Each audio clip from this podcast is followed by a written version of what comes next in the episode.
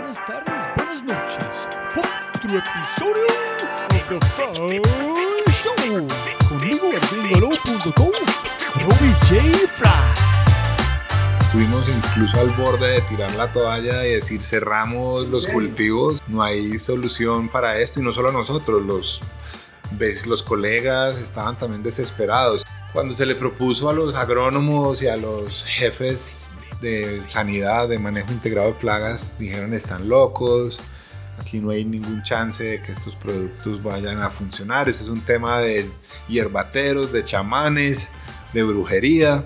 Nosotros salimos de- del problema a la idea, al prototipo, a campo y a una solución que en muy poco tiempo, 20 años atrás, nos quitó ese enorme dolor de cabeza de encima y nos permitió tener esta compañía pues que es una- un jardín secreto de innovación y desarrollo realmente que abordamos por primera vez a la universidad para un proyecto de investigación y de ahí surgieron patentes, productos y también una solución que va a cambiar la historia eh, en la industria de alimentos a nivel mundial.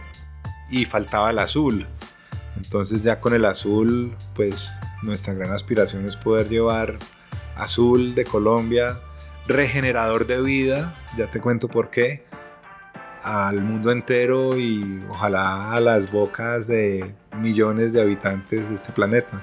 No quiero sonar pretencioso, pero es un orgullo poder decir que es la compañía que más inventa y que más patenta en Colombia. Siendo una pyme, tuvimos ese, ese pues, reconocimiento que nos sorprendió muy gratamente como emprendedores, que nos preocupa como colombianos obviamente, porque pues, nos han dicho que patentamos más que Ecopetrol, que las universidades, que las grandes compañías. Eh, y eso pues nos llena de entusiasmo y de optimismo para, para seguir adelante con el trabajo que venimos haciendo. De hecho, mi gran aspiración es pronto volverme como el Chief Philosophy and Happiness Officer. Hola, hola, hello, hello. Buenos días, buenas tardes, buenas noches. Para la gente escuchando otro episodio de Fry Show, Tour de la Innovación. Antes de arrancar, yo quiero decir mil gracias a la gente que ha ayudado con este tour, principalmente en concreto una empresa de estrategia de innovación, Cumbia, con mi gran amigo Jonathan Tarrud, que es una empresa de gente brillante desarrollando, diseñando aplicaciones web, móviles, cabeza rota, gran, gran amigos, expertos en animación, diseño de proyectos grandes de diseño. Y mi amigo Paul Irwin de 100% Languages. Si necesitas transcripciones de español a inglés, inglés a español, son las mejores que conozco en Colombia, de verdad. Y a la gente escuchándome, gracias por eh, seguir escuchando. Si tienes un momento para ayudar, como siempre, imagino que estás muy cansado de escucharlo, pero por favor, eh, toma un segundo, deja una reseña en iTunes. Eh, demora más o menos 5 o 7 minutos. Spotify, eh, no sé si puedes dejar una reseña en Spotify, quién sabe. Pero Spreaker, deja un mensaje en Twitter, Facebook, compártelo con sus amigos. Para mis invitados, dejo un mensaje diciéndole gracias. Porque hay mucha gente escuchando de verdad y pocos mensajes a las personas que están en este podcast. En este podcast solamente existen porque esta gente que están moldeando, modificando, cambiando, mejorando, iluminando eh, los países y la gente donde ellos están habitando es porque es gracias a las cosas que ellos han hecho. Yo solamente soy un estudiante de la vida aprendiendo a través de ellos como mis profesores. Entonces, por favor, si hay un, hay un podcast que le gusta, envíe un mensaje diciendo gracias porque le gusta, etc. Y con ese dicho, muchas gracias por escuchar y episodio número 6 de Tour de la Innovación. Innovación natural y ágil con el gran, el maestro, inspirador, Nicolás Cac Duque. Listo, estamos grabando. Eh, Nico, arrancamos de la misma manera como arran arranqué con su hermanita o su hermana mayor. Hermana menor. Ah, es hermanita. Siempre se puede ganar más plata, pero no más tiempo. Entonces, muchísimas gracias por su tiempo. Muchas gracias por la invitación, Robin. Un placer como estamos hablando antes. Yo vengo de este mundo, entonces tengo muchísimas preguntas. Pero antes de todo, castíganos quién es Nico, qué estudiaste, cómo llegaste a este lugar donde estamos en este momento. Si puedes contar la historia, por fin. Pues Nicolás es un colombiano eh, comprometido y convencido que llegar a un país y un mundo mejor es posible eh, espera, espera, ¿tú eres optimista, realista? Soy, yo diría, visionario, a veces optimista, visionario, pero a partir del empeño y de la perseverancia he logrado cosas que me han dado mucha gratificación por el empeño que le, pues, que le he puesto a cada una de ellas. Ese es buen punto, visionario. No optimice tanto, pero sí si vas a meterse en algo con fuerza y perseverancia puedes lograrlo. Sí, sí, sí, correcto.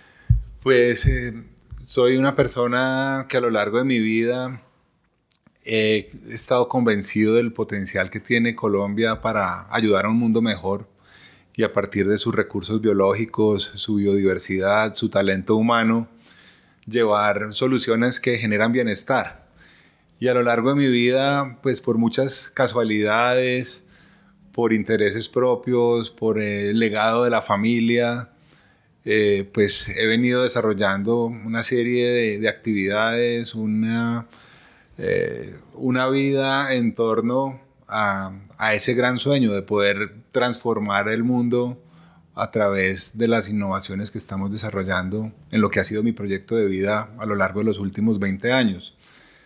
Más recientemente soy padre también, entonces ha sido un gran, ha marcado profundamente eh, mi vida, mi existencia, lo que quiero ser, mis prioridades.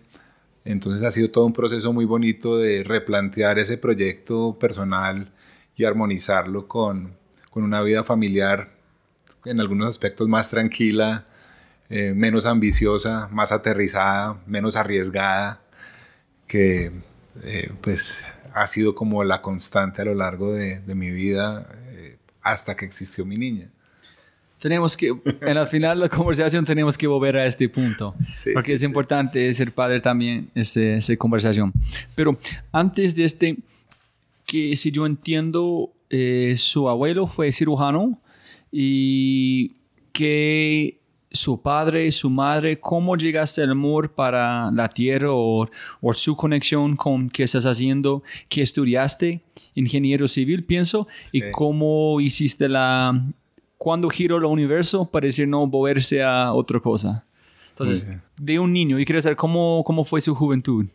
Sí, en mi juventud siempre hubo un contacto muy íntimo y profundo con la naturaleza. Es parte del legado que nos dejó eh, mi abuelo y mi padre nos ha dejado también desde niños.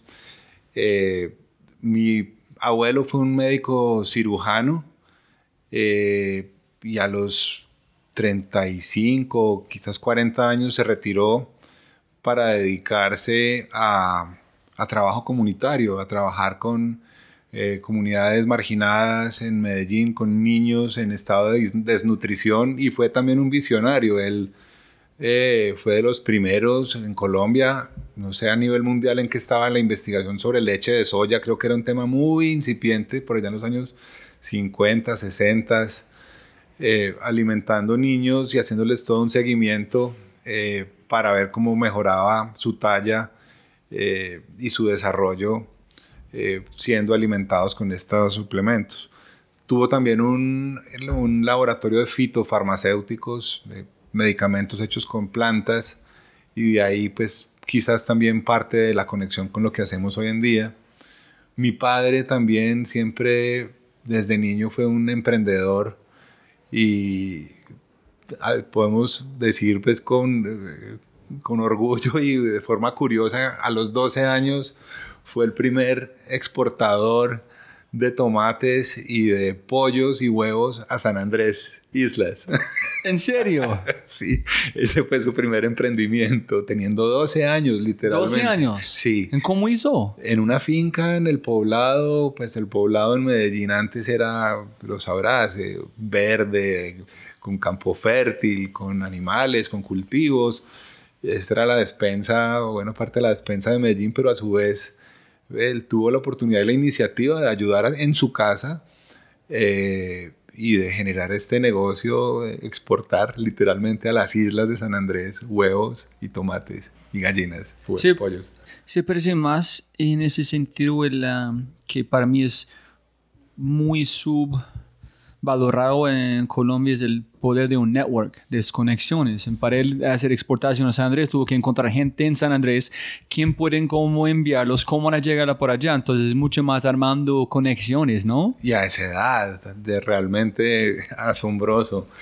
Y así comenzó con muchos otros emprendimientos relacionados con, el, con la tierra, con el campo, con el agro, con el tema forestal, eh, y siempre con algo en común que eran emprendimientos con propósito, no emprender por emprender, ni con la ambición de volverse rico, millonario, sino con la intención de hacer algo que, que impactara y positivamente y beneficiara, generara beneficios para la sociedad.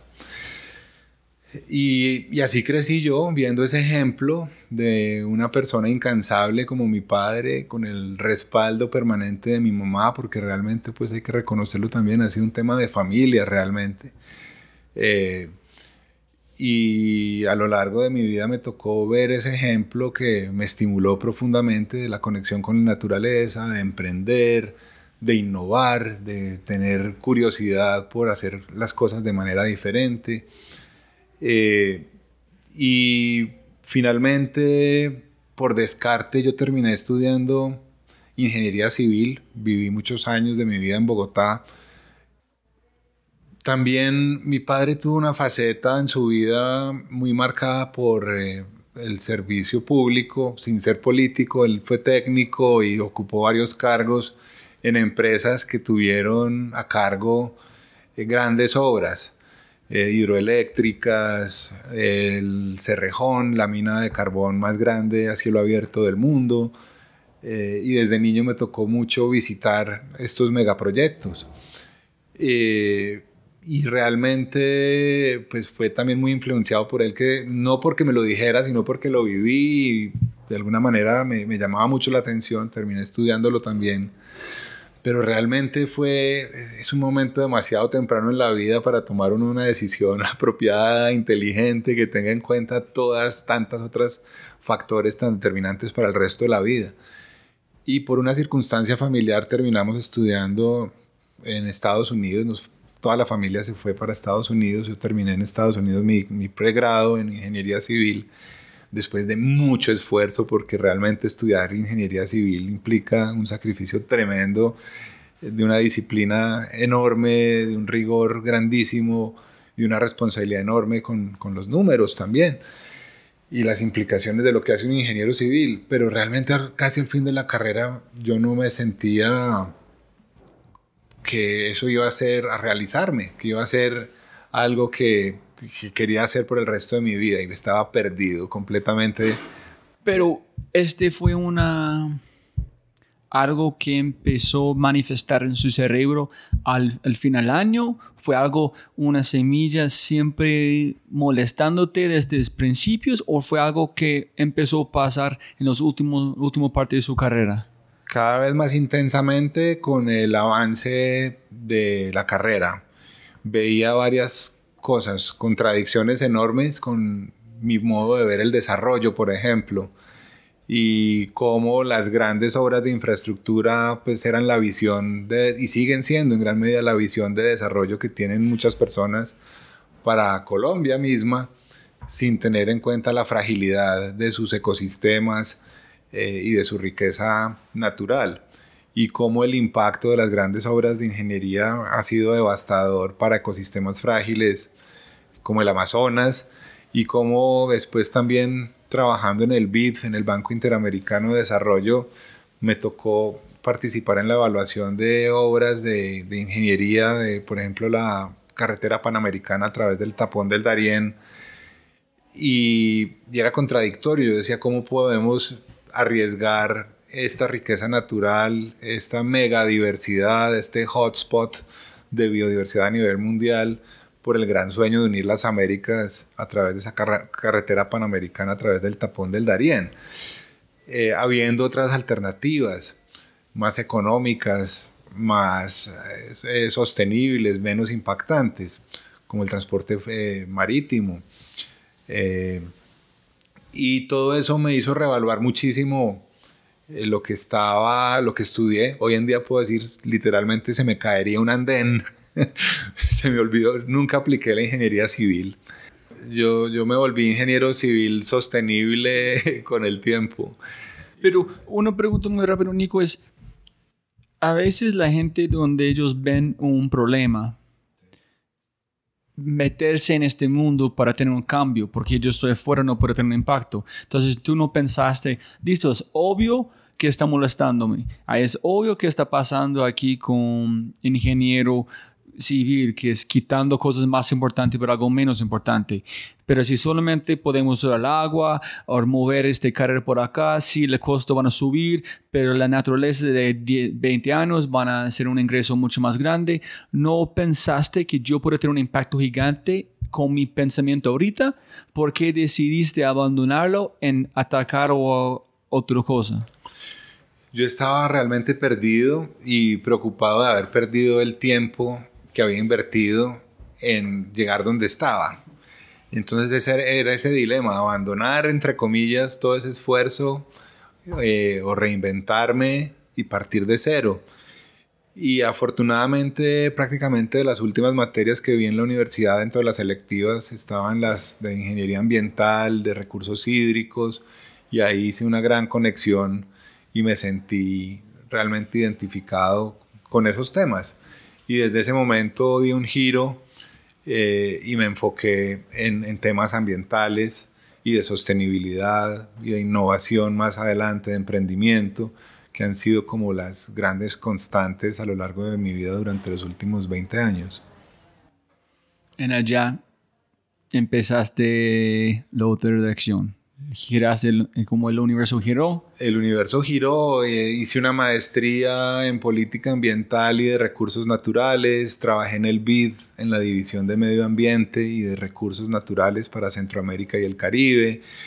Eh, junto con Cata, mi hermana, y Alejo, mi primo, y un grupo de, de amigos y familiares, incluido mi padre también, eh, fundamos una ONG que se llamó Fundación Amigos del Chocó, que existió durante cerca de 18 años, que dentro de sus grandes logros tuvo gestar lo que hoy es el movimiento de minería responsable a partir de la experiencia de oro verde en el Chocó, que fue la primera experiencia de certificación de pequeños mineros eh, artesanales por la calidad ambiental y social en la explotación de oro y de platino. Y nos fuimos por allá en el año 2001-2002 a Nuremberg, Alemania, a, mostrar este nuevo oro, este nuevo concepto eh, que marcó realmente un, un, un, hito en la historia reciente de la minería a nivel mundial. Ya esa fue la semillita que desencadenó todo un movimiento, eh, pues del cual han sido partícipe personas pues que han estado al frente, yo hace mucho no lo estoy, pero mantengo pues esa gran gratificación que en el momento en el que di el quiebre en mi carrera como ingeniero civil hacia el tema ambiental, pues fue una de las cosas que surgieron como en esta búsqueda de, de, encontrar la realización a través de generar bienestar y, y cambios sistémicos en actividades tan impactantes como, impactantes como la minería. Oh, dos preguntas allá. Uno es, cuando tú cambiaste su percepción, cambiaste su, por cómo tomaste la decisión, abandonar esta carrera para algo 100% ambiental, ¿cómo te sentiste? ¿Sentiste una felicidad? ¿Empezaste a sentir esta conexión? Wow, eso es que yo estaba buscando, yo encontré, o todo fue un proceso. Y qué pena, Kate, si está escuchando. Ella me contó una historia, no sé, fue antes de Chocó como la, iniciarlo o después que tú convenciste a un indiano a alguien en una conferencia para visitar a, Chocó en Colombia como una gran persona en este mundo, tú en su pitch, yo quiero saber qué dijiste a un señor de este nivel para, oye, venía acá con dos colombianos a Chocó conocer este proyecto. Sí, sí, sí, esa historia fue muy importante en, mi vida y en, todo lo que pasó después con Amigos del Chocó y con Oro Verde. Fue en México, tuve la oportunidad de conocer al al doctor Ranil Senanayaki. Ranil es eh, PhD en ecología de sistemas, pero a la vez una persona con una fortaleza y un liderazgo impresionante, eh, un gurú, diría yo, espiritual también, que marcó nuestra vida en, en, todo lo que hicimos de ahí en adelante. Y a él lo conocí porque fui invitado por una ONG eh, de Estados Unidos a un taller en México de forestería análoga, que es una técnica de restauración de ecosistemas degradados. Fíjate cómo el cambio realmente de la ingeniería civil, de mega, mega obras, pues pensando más en, en restauración, en regeneración, en, en eh, conservación, llegué a estos temas. ¿Y qué año fue? Eso fue en el año 99. Entonces, por aquí, o hablando otro idioma, en otra parte del mundo, sí, la gente está consciente, pero hablar de no como, refor como reforestación, ese tipo de cosas, casi otro nivel de pensamiento, ¿no? Así es, sí. Y cuando conocí a Ranil y entendí pues toda esta técnica de, restauración de ecosistemas y oír las cosas maravillosas que había logrado como mm, recuperar la conectividad de un parque nacional eh, en, Sri Lanka para que los elefantes pudieran migrar nuevamente a través de este bosque que él reconstruyó, haciendo un bosque productivo realmente, un bosque donde eh, se reforesta con especies que contribuyen a generar, a recuperar la biodiversidad, pero a la vez pueden ofrecer bienes y servicios para las comunidades que habitan estos bosques. Y ahí mismo dije, esto tiene que llegar a Colombia. Yo había hecho mi tesis de maestría en eh, la búsqueda de alternativas sostenibles para el Chocó biogeográfico, alternativas económicas sostenibles. Y dentro de los temas críticos salió la minería como uno de los factores de mayor devastación y destrucción. Y en la búsqueda de alternativas, pues fue que surgió la idea de, crear Oro Verde y fue en una conversación con Ranil justamente eh, que surgió esta idea y le dije, Ranil, tienes que venir a, Colombia, en el Chocó tenemos esta problemática. Pero ¿cómo acercaste a él? ¿Cómo esperaste para bajar una tarima, encontraste un lugar, dice, oye, soy Nico? Pues realmente era un taller bastante íntimo, era un taller con unas 20 personas. Ah, ok, ok. En su gran mayoría campesinos, productores eh, de Yucatán eh, con los que se estaba trabajando en la implementación de esta metodología por parte de la ONG que había contratado a Ranil. Entonces tuvimos la oportunidad de convivir cerca de una semana y hacernos bastante amigos y se sensibilizó con el tema y a los dos meses estaba con nosotros en el Chocó y ahí nació el concepto de oro verde en una noche de diluvio torrencial con las comunidades afrocolombianas con las que concebimos todo este proceso y se desarrolló el sistema de certificación. ¿Y en, qué punto empezaste a conectar, como, no sé, unas personas cambian su propósito muchas veces y otros no. ¿Cuándo durante este proceso empezaste a pensar, wow, ese es que yo quiero hacer para mi vida, es ese tipo de cosa? cuando empezaste a decir, yo tomé la decisión correcta para salir de eh, ingeniero civil y dedicarme a este? Fue como una metamorfosis y una, un proceso de, de ir encontrándome a mí mismo y las cosas que me conectaban, que me ponen a vibrar realmente con, con el propósito que he venido pues como descubriendo paso a paso. Eh, y fueron distintos acontecimientos en mi vida. Por una parte, el estrés que me generaba ser ingeniero civil en todo sentido, el trasnocho, la angustia, eh, las pesadillas con, el cálculo diferencial, con, seguramente había optado por algo muy influenciado, como lo decía ahora, pero que realmente no era mi gran vocación y quería otras dimensiones distintas. Varias lecturas también influenciaron el tema, además de ese momento de sentirme perdido. La lectura me ayudó muchísimo a encontrar como respuestas y caminos. Y desde entonces, por ejemplo, un libro que me marcó muchísimo, eso fue en la época que estuve en Washington, casualmente sobre un pueblo en Colombia, eh, que es de Gaviotas. Y el libro se llama ah, en inglés A Village to Reinvent the World, escrito por Alan Weisman. Posteriormente me encontré un libro también muy interesante de él que es El mundo sin nosotros, eh, que plantea pues unas, unas reflexiones muy profundas, pero desde los elementos que me aportó este primer libro que te menciono de, de Gaviotas, ahí mismo como que dije, bueno, desde la ingeniería también hay muchas otras cosas que se pueden hacer diferentes para contribuir a un mundo mejor. ¿Cómo encontraste el libro? ¿Alguien recomendó?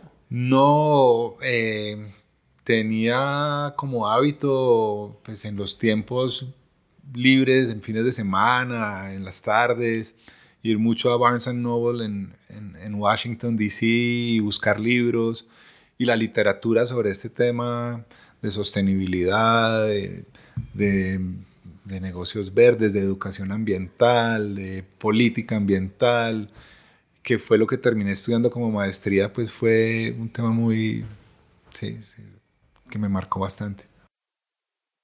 Entonces ya tenía el proyecto en Chocó, ¿qué pasó después?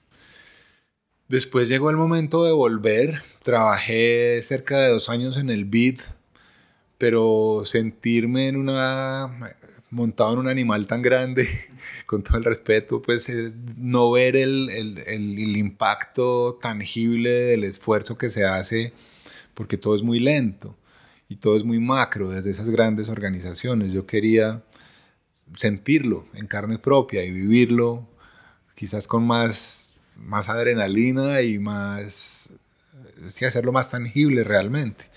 Entonces decidí regresar a Colombia para, porque siempre fue gran parte del sueño, yo siempre me concebí viviendo en Colombia, por más que tenga uno acceso a cosas maravillosas que tienen otros países, como la oportunidad que tuve de estar allá cinco años en Estados Unidos, uno siempre será extranjero eh, fuera de su país.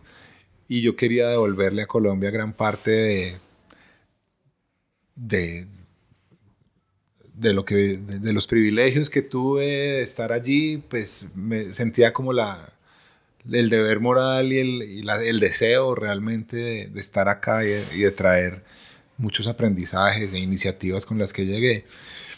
Y dije, qué bueno que esta tesis de maestría no se quede guardada en un anaquel como termina sucediendo tantas veces, sino que llevarla a la práctica y cuando volví al país, prácticamente a los primer fin de semana o segundo, de las primeras cosas que hice fue tomar un avión e irme al Chocó, sin conocer a nadie allí.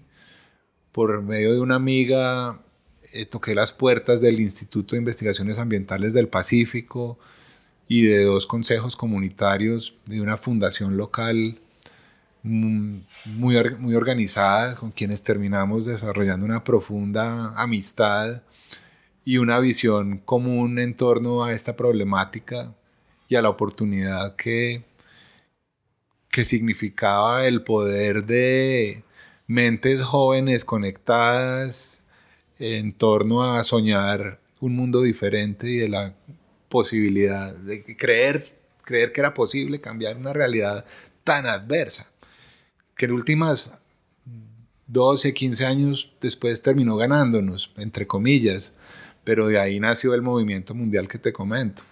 Ganándonos porque la gran minería ilegal de las retroexcavadoras, de los paramilitares, de los grupos armados ilegales, terminó imponiéndose y sigue devastando el, el territorio, pero por muchos años se convirtió en la esperanza, en, en el, en el vehículo para que estas comunidades mantuvieran el sueño y, el un instrumento para, de defensa de, de, su territorio.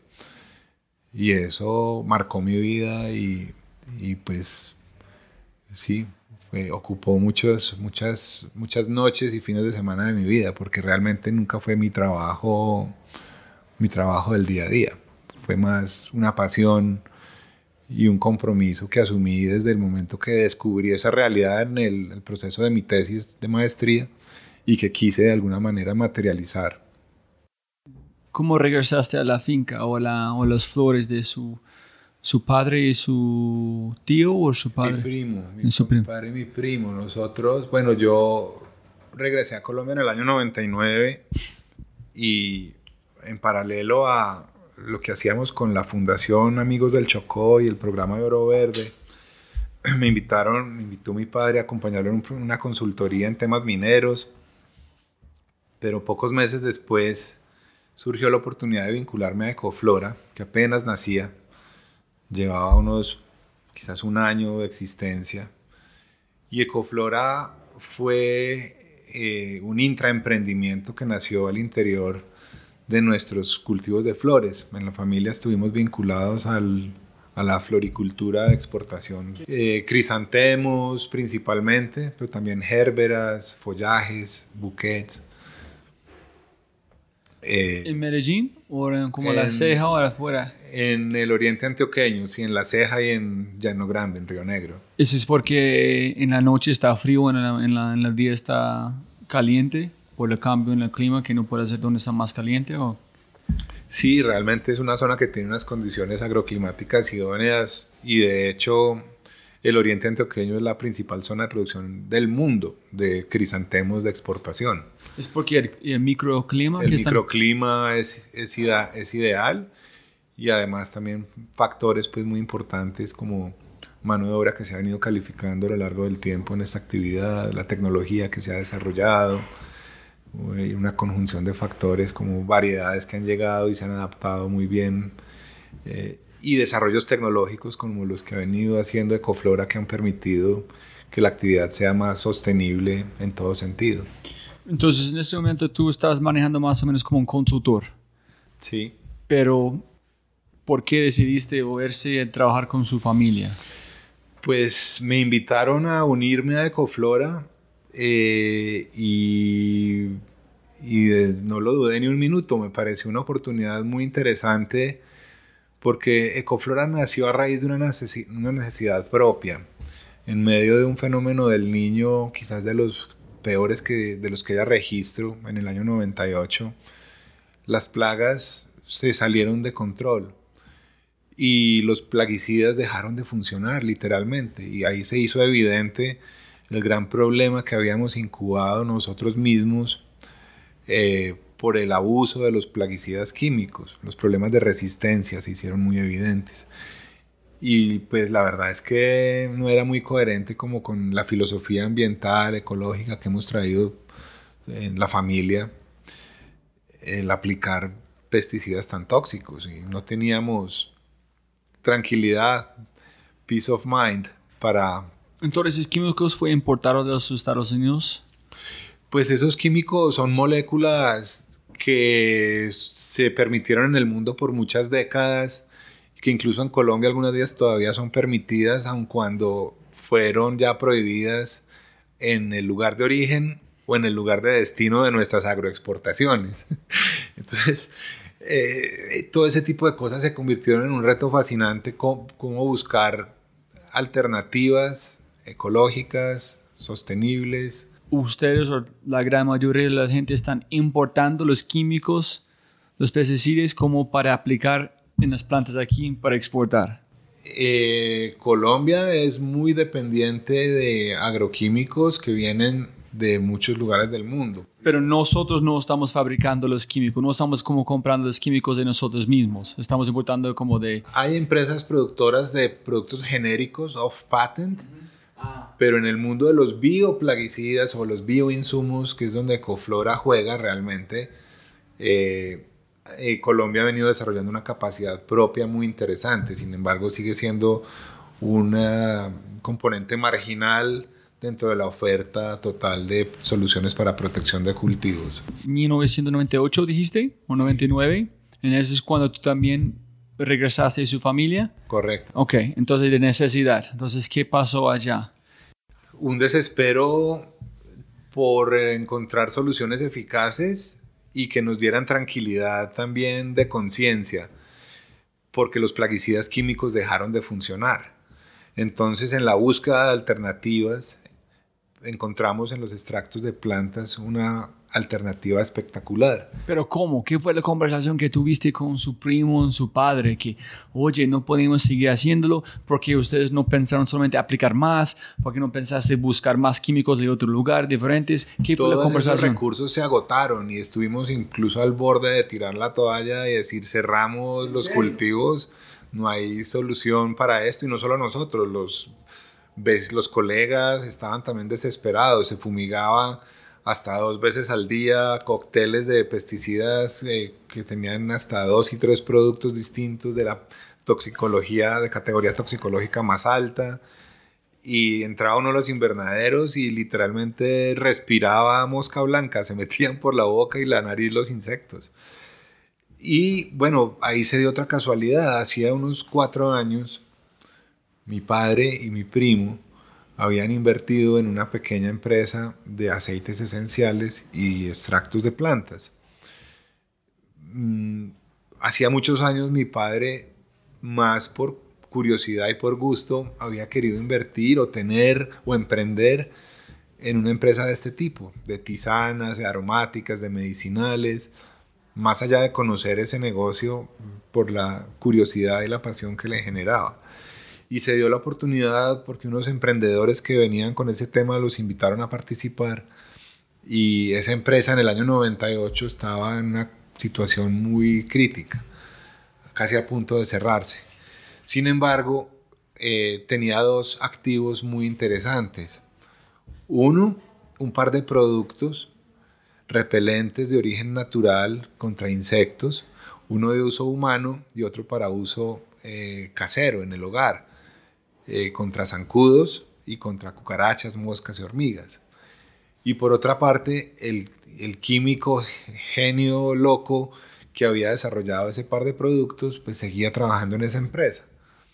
Y ahí el crédito, pues lo tiene mi primo que gerenciaba los cultivos de flores. Se le ocurrió, bueno, si dicen que una, una cucaracha sobrevive a una bomba atómica, y nosotros con eh, aceites esenciales y extractos de plantas estamos pudiendo controlar insectos tan complejos, pues démosle una oportunidad a estos productos, pidámosle a este químico eh, que desarrolle una formulación que podamos aplicar, que no queme los cultivos, y así fue. Cuando se le propuso a los agrónomos y a los jefes de sanidad, de manejo integrado de plagas, dijeron están locos, Aquí no hay ningún chance de que estos productos vayan a funcionar. Ese es un tema de hierbateros, de chamanes, de brujería. Pero espera, entonces, tiene esta empresa que su padre han invertido. Sí. Parece cosas de cosas esenciales, aceites, etcétera, pero también uno fue para prevenir contra mosquitos, ese tipo de cosas. Sí. ¿Qué tal si intentamos porque las cucarachas, etcétera?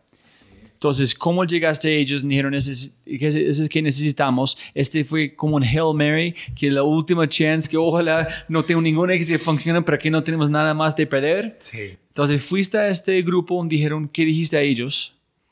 Yo no estaba todavía, yo me vinculé un año después de la experiencia que te estoy contando. Esto fue mi primo que también siempre ha sido muy curioso por la botánica y leyendo libros de etnobotánica, encontramos, encontró que la primera herramienta que usó la humanidad para combatir las plagas fueron los extractos de plantas antes de que existieran los químicos. Fue en la Revolución Verde en 1940, 50 que al finalizar la Guerra Mundial grandes armamentos químicos quedaron obsoletos y le encontraron como segundo uso que también mataban plagas, mataban todo realmente.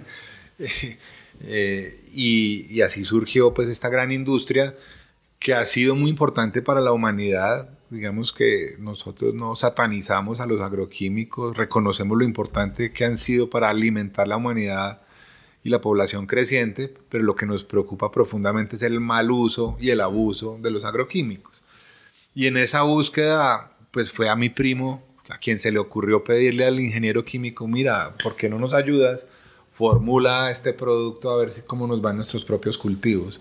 Y el resultado fue asombroso. Pero ellos están listos de una. Químico que desarrolló los aceites y los repelentes de uso humano, dijo, no, listo, yo se lo ayudo a desarrollar desarrolló un prototipo, pero al momento de aplicarlo, los agrónomos de las fincas de flores decían, no damos nuestro aval técnico.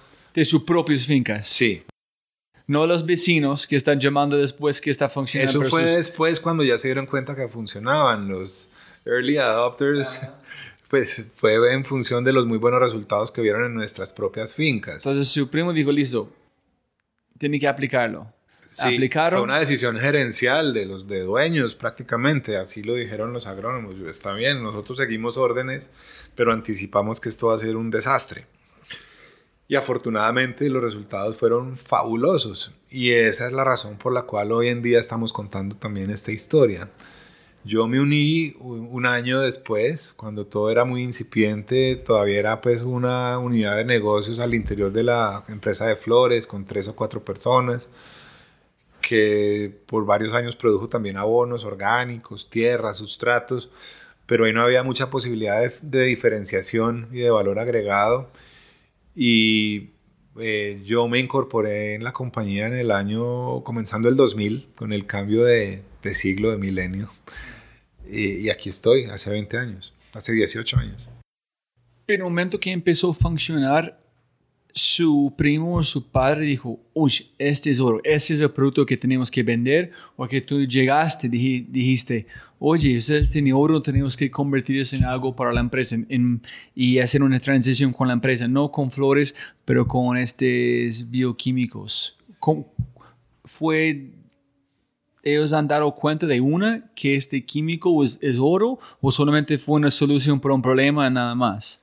Fue todo un proceso fue una solución de altísimo impacto para nuestro propio problema inicialmente, pero rápidamente nos empezamos a dar cuenta también que había un potencial de desarrollar una empresa especializada, enfocada en este tema. Eh, y los mismos colegas y vecinos empezaron a pedir, necesitamos este producto porque con los químicos tradicionales no estamos pudiendo. Y fue así como nació la compañía y desde ese momento ha sido una de las pocas empresas en el mundo 24/7 pensando en cómo proteger los cultivos y la vida utilizando extractos de plantas. ¿En qué, pasa, qué pasó con la empresa donde que han desarrollado este químico en el primer lugar? Pues todavía sigue siendo un cliente importante de Ecoflora y ahí pues fue el gran laboratorio de mercado para escalar lo que comenzamos a hacer desde ese momento. En unos primeros años muy enfocados en flores, pero ya hoy en día en todo tipo de cultivos, ornamentales, pero también frutales, hortalizas, café, banano, hasta cultivos extensivos de maíz, soya, algodón, arroz. Entonces, si yo entiendo, tuvieron un problema grave, casi todo el mundo haciendo algo similar en Colombia, en Medellín, ustedes, ¿qué tal si hacemos este con una empresa que no está enfocada en la parte de agricultura de este mundo, combinando dos mundos, funciona? Y ¿Qué tal si también inventamos nuestra propia eh, investigación en desarrollo en allá de negocio?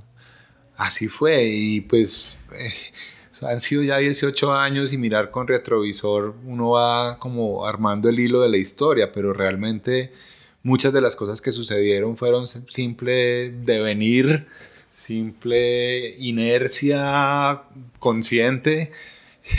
Eh, sí, también eh, algo de suerte, de serendipia, de situaciones que poco a poco han permitido que esta se vuelva una compañía de base tecnológica no quiero sonar pretencioso, pero es un orgullo poder decir que es la compañía que más inventa y que más patenta en Colombia. Siendo una pyme, tuvimos ese, ese reconocimiento que nos sorprendió muy gratamente como emprendedores, que nos preocupa como colombianos obviamente porque pues nos han dicho que patentamos más que Ecopetrol, que las universidades, que las grandes compañías.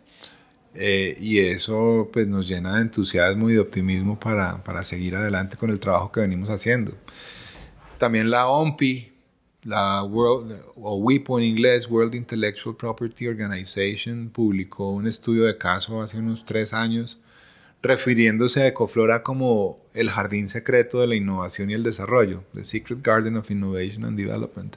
Está el, el, estudio de caso, nunca nos llamaron, todo fue basado en información secundaria que recopilaron en función del, del portafolio de propiedad intelectual, de los activos intangibles que hemos venido construyendo en patentes, en secretos industriales, en variedades vegetales, en marcas, en eh, distintas estrategias para, para construir pues como toda esta, esta compañía que hemos venido desarrollando.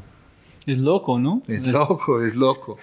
Y también es loco y es muy emocionante porque pues hoy después de casi 20 años de fundada la compañía, nació en el 98, en el septiembre cumplimos 20 años. Hoy ya estamos en 13 países, estamos exportando prácticamente todas las Américas a Estados Unidos, a México, a varios países centroamericanos, a Chile, a Perú, Ecuador, Paraguay, al norte de África, a Marruecos. Tenemos ya registros en Taiwán también. Estamos en proceso de registro en Europa. Ese sueño de llevar esto al mundo entero se hace cada vez más tangible y lo vemos cada vez más posible. Ustedes cuando hablan de esta empresa 20 años después, ese tipo de cosas, para mí es, si yo soy un estudiante estudiando ese tipo de cosas, biodiversidad, etcétera, cómo usar químicos naturales para... Yo voy a decir, necesito ir a Colombia, necesito ir a Brasil, necesito ir a un lugar donde hay más biodiversidad. Para mí hay más recursos en cualquier otra parte del mundo para aplicar que yo necesito. Es como si yo quiero montar montañas, voy a Colorado, otro lugar donde hay montañas. Entonces es como ustedes tuvieron la respuesta en sus manos desde antes de nacer. Sí. Pero tuvo un desastre para abrir sus ojos y hacer conexiones raros, pero decir, uy, estamos sentando en la respuesta todo el tiempo. Sí, totalmente. Ha sido pues un privilegio poder estar en Colombia como colombianos somos privilegiados y desafortunadamente no nos hemos dado cuenta. Y lo preocupante es que puede llegar a ser muy tarde o está siendo muy tarde porque pues, la, extinción es para siempre. Y la biodiversidad que tiene el país pues, ha tomado milenios para desarrollarse. Y tenemos tantas zonas con una riqueza endémica de especies que solo existen en Colombia y no en ningún otro lugar del mundo que están siendo devastadas por la gran minería, o por la minería ilegal principalmente, por, eh, por la deforestación, por la ampliación de la frontera agrícola, por los cultivos ilícitos, por el cambio climático. Eh, y esta es una manera diferente de concebir esa riqueza natural que tiene el país y el gran potencial que seguimos teniendo a pesar de las altas tasas de degradación y de pérdida de biodiversidad para para llevar soluciones al mundo que, pueden generar grandes beneficios y cambios para la humanidad. Listo, y llegando a las preguntas de innovación. En este momento ustedes estaban innovando, ustedes crearon innovación en un sentido porque tuvo un valor en el mercado de una, pero ustedes no están pensando, oh, ¿qué tal si innovamos y pensamos en una cosa que puede matar las plagas? No, ustedes hicieron la única cosa es, tenemos un problema, combinamos ideas e intentamos si funciona. Entonces, para vos es importante entender la palabra innovación o la innovación es una palabra que empiecen como distraer a la gente en enfocar en otras cosas que no son importantes. No, es fundamental y realmente en el nacimiento la intención no era innovar, la intención era solucionar un gran problema que teníamos. Entonces, ¿por qué es importante? Porque con el tiempo nos dimos cuenta que lo que mejor sabemos hacer es eso precisamente, innovar, desarrollar nuevos productos y nuevas soluciones, y que nuestra posibilidad de diferenciarnos y de crecer radicaba y radica en esa capacidad de llevar al mercado soluciones ágilmente, cumpliendo con la propuesta de valor y los valores y la filosofía que estamos promulgando. Eh, fue un proceso, antes lo hacíamos bastante empíricamente, pero en la medida que hemos entendido que requiere un método, un sistema de gestión, una disciplina, eh, nos hemos metido también en, ese tema de manera más disciplinada eh, para poder gestionar la innovación de una manera más idónea con resultados tangibles como lo que hemos, los que hemos visto. Nosotros en promedio cada año estamos llevando al mercado un nuevo producto cada tres años, que es un, un récord importante en el mundo de la protección de, de cultivos. No nos podemos olvidar que nosotros competimos contra las gigantes multinacionales que hace poco eran seis, hoy ya son solo cuatro, eh, tras la compra de Monsanto por parte de Bayer, la fusión de Dow y DuPont, Syngenta adquirida por los chinos, BASF, y son muy pocas las compañías en el mundo que siguen invirtiendo en eh, descubrimiento de nuevos agroquímicos. Eh, pero son millones de dólares los que invierten. Invierten eh, entre 500, mil millones de dólares para descubrir una nueva molécula.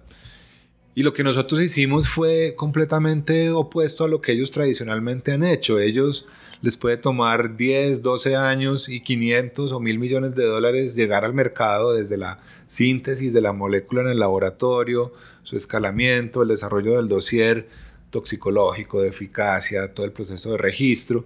Nosotros salimos del problema a la idea, al prototipo, a campo y a una solución que en muy poco tiempo, 20 años atrás, nos quitó ese enorme dolor de cabeza de encima y nos permitió tener esta compañía, pues que es una, un jardín secreto de innovación y desarrollo realmente. Pero Nico, la palabra innovación fue importante en desarrollar en diseñar este sistema ágil, cómo investigar qué es innovación, encontrar metodologías. ¿Qué parte jugaba la palabra innovación para ustedes? Mira, realmente en los primeros 8 o 10 años no éramos tan conscientes de ello y estábamos más ocupados de responder a la, a la solicitud de productos que nos hacían los vecinos, eh, de resolver los problemas del día a día que de meterle, de entender qué era la innovación y de meterle método al asunto. Y en otras palabras, realmente casi que la primera mitad de la compañía la concebíamos como una empresa de la era industrial. Y nos tomó mucho tiempo darnos cuenta que realmente éramos una empresa de la era del conocimiento. Y fue ahí cuando empezamos a darle valor a gestionar no solo la innovación, sino a gestionar el conocimiento, a gestionar la propiedad intelectual, a desarrollar patentes, a acompañarnos, a, implementar un modelo de innovación abierta, de colaborativo. Entonces fue una transición de, ok, ya estamos generando impacto, llegamos, llegaste a un punto que estamos tan diferentes que nuestro valor de verdad no es los productos, productos, es el conocimiento que tenemos en allá, wow, esta es la innovación de verdad que nosotros tenemos, tenemos que empezar a protegerlo, construirlo, mejorarlo. En allá fue, somos una empresa no de producto, pero de, de conocimiento. No industrial, sino de conocimiento. En allá es donde empezaste por, empezaron a pensar en innovación, como la palabra. Correcto. Y fue ahí que ya entendimos la importancia de implementar un sistema de gestión de la innovación, eh, de diseñar procesos, de fortalecer un equipo que girara en torno a esos procesos y a ese sistema. Hemos invertido muchísimo en la gente, realmente, pues no solo a nivel de cultura organizacional, creo que ha sido gran parte del éxito, sino, o del éxito relativo, de los avances que hemos tenido. Eh, hemos apoyado a nuestros empleados a buena parte de ellos en sus estudios de maestría, de doctorado. eso ha permitido también que sus tesis doctorales, sus proyectos de grado se conviertan en, en productos, en patentes, en nuevos desarrollos. Es un círculo virtuoso. ¿Cómo es el proceso? Llegaron que los vecinos necesitamos ese también. Ustedes en este momento, ¿cómo fue el proceso? Pensando en tendencias, pensando en hay un hueco en el mercado, ¿cómo ustedes definen en qué dirección quieres llevar la empresa o investigar qué está faltando? ¿Cómo es su proceso de, ok, ya tenemos este, para un hueco aquí en el mercado tenemos que innovar, buscar una solución? ¿Cómo su proceso en este mundo? Yo hablaría de dos etapas distintas. En una primera etapa fue un proceso de más reactivo a la oportunidad. Descubrimos algo que nos trajo una solución muy grande logramos bajar de aplicar 400 kilogramos de ingrediente activo anualmente por hectárea a 40, o sea, 90% de los químicos los eliminamos del sistema productivo en flores. Y ahí vimos, bueno, nuestros vecinos necesitan esto, nos están pidiendo, ¿cómo los atendemos? Y éramos tres o cuatro personas muy ocupadas, toderos, eh, haciendo eh, de todo, entregando producto, tomando pedidos, facturando, produciendo, comprando materias primas, entonces realmente una, un espacio sistemático de pensamiento en torno a la innovación y de gestionar la investigación y el desarrollo, no, no se daba, era un tema más, más eh, espontáneo, empírico. Con el tiempo, ya cuando empezamos a construir una reputación, a ver unos resultados, bueno, ¿y qué sigue? Así como sucedió en Colombia, empezaron a llamarnos de Ecuador, de Perú, donde hicimos nuestras primeras exportaciones y teníamos muchos paradigmas, como en todo. Eh, nunca nos imaginábamos que estos productos podían funcionar en condiciones distintas a las de invernadero, que fue donde aprendimos a manejarlos.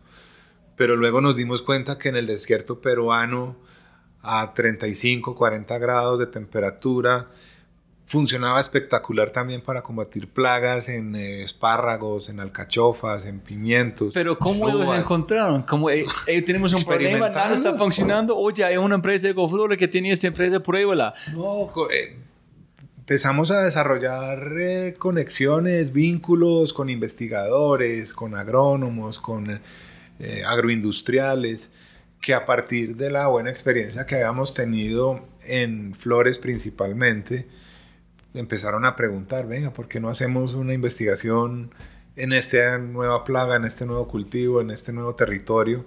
Y así fuimos expandiendo las, las, fronteras de nuestra propia ambición y de, y de, lo que podemos entregarle al mundo en términos de soluciones para la agricultura. Hoy en día los productos ya han sido validados técnicamente en los cinco continentes y es un motivo de, de, enorme satisfacción ver cómo cada mes nos llegan resultados de distintos lugares del mundo positivos, no solo en términos de proteger los cultivos, sino de proteger la vida. Ahora lo mencionaba, ese es, nuestra, ese es nuestro propósito, proteger los cultivos y la vida. Y la vida en todas sus expresiones. La vida de los agricultores que tienen acceso a ambientes laborales más sanos, la vida del consumidor que puede acceder a alimentos inocuos, libres de agrotóxicos, la vida de los polinizadores, de los organismos benéficos. Y paradójicamente a la industria de protección de cultivos, por muchas décadas se le olvidó que la vida es incluso más importante. Y pues los agroquímicos fueron diseñados para matar plagas. Nuestros productos han sido diseñados para proteger la vida y los cultivos. Y cuando la gente empezaron a aplicarlo como en Perú, en desierto, fue un cambio en el químico bioquímico que ustedes tienen o fue el mismo producto que aplican aquí en Medellín? Ha tenido mejoras continuas. Nosotros hemos hecho innovaciones disruptivas o radicales y también procesos de mejora continua. Y como dice la frase, innovate or abdicate. Y estamos convencidos de eso. Invertimos una gran proporción de nuestros ingresos en seguir avanzando, innovando, mejorando de forma continua, pero también de forma radical. Hay,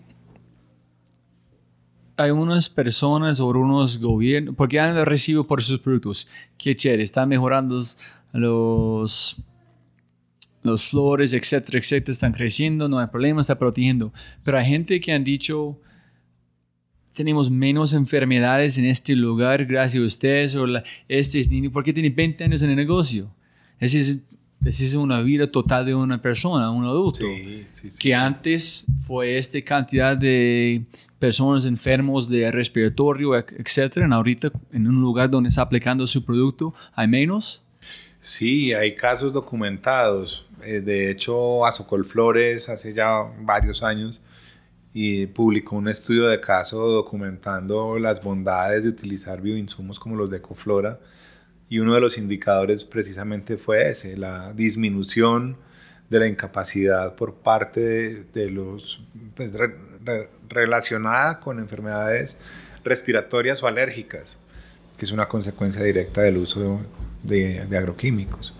Y estas son sustancias inocuas, son sustancias eh, grado alimentario, muchas de ellas, que no afectan la biodiversidad, la fauna, ni la salud humana, ni el agua. Y en los productos que ya tenemos. Sí, que la, en todos lados. que la naturaleza misma desarrolló y justamente... Sí. Es, sí. es una locura. Sí, lo que a una multinacional de agroquímicos le toma 10 a 12 años sintetizar, a la naturaleza le tomó millones de años desarrollar para protegerse también de depredadores, de herbívoros.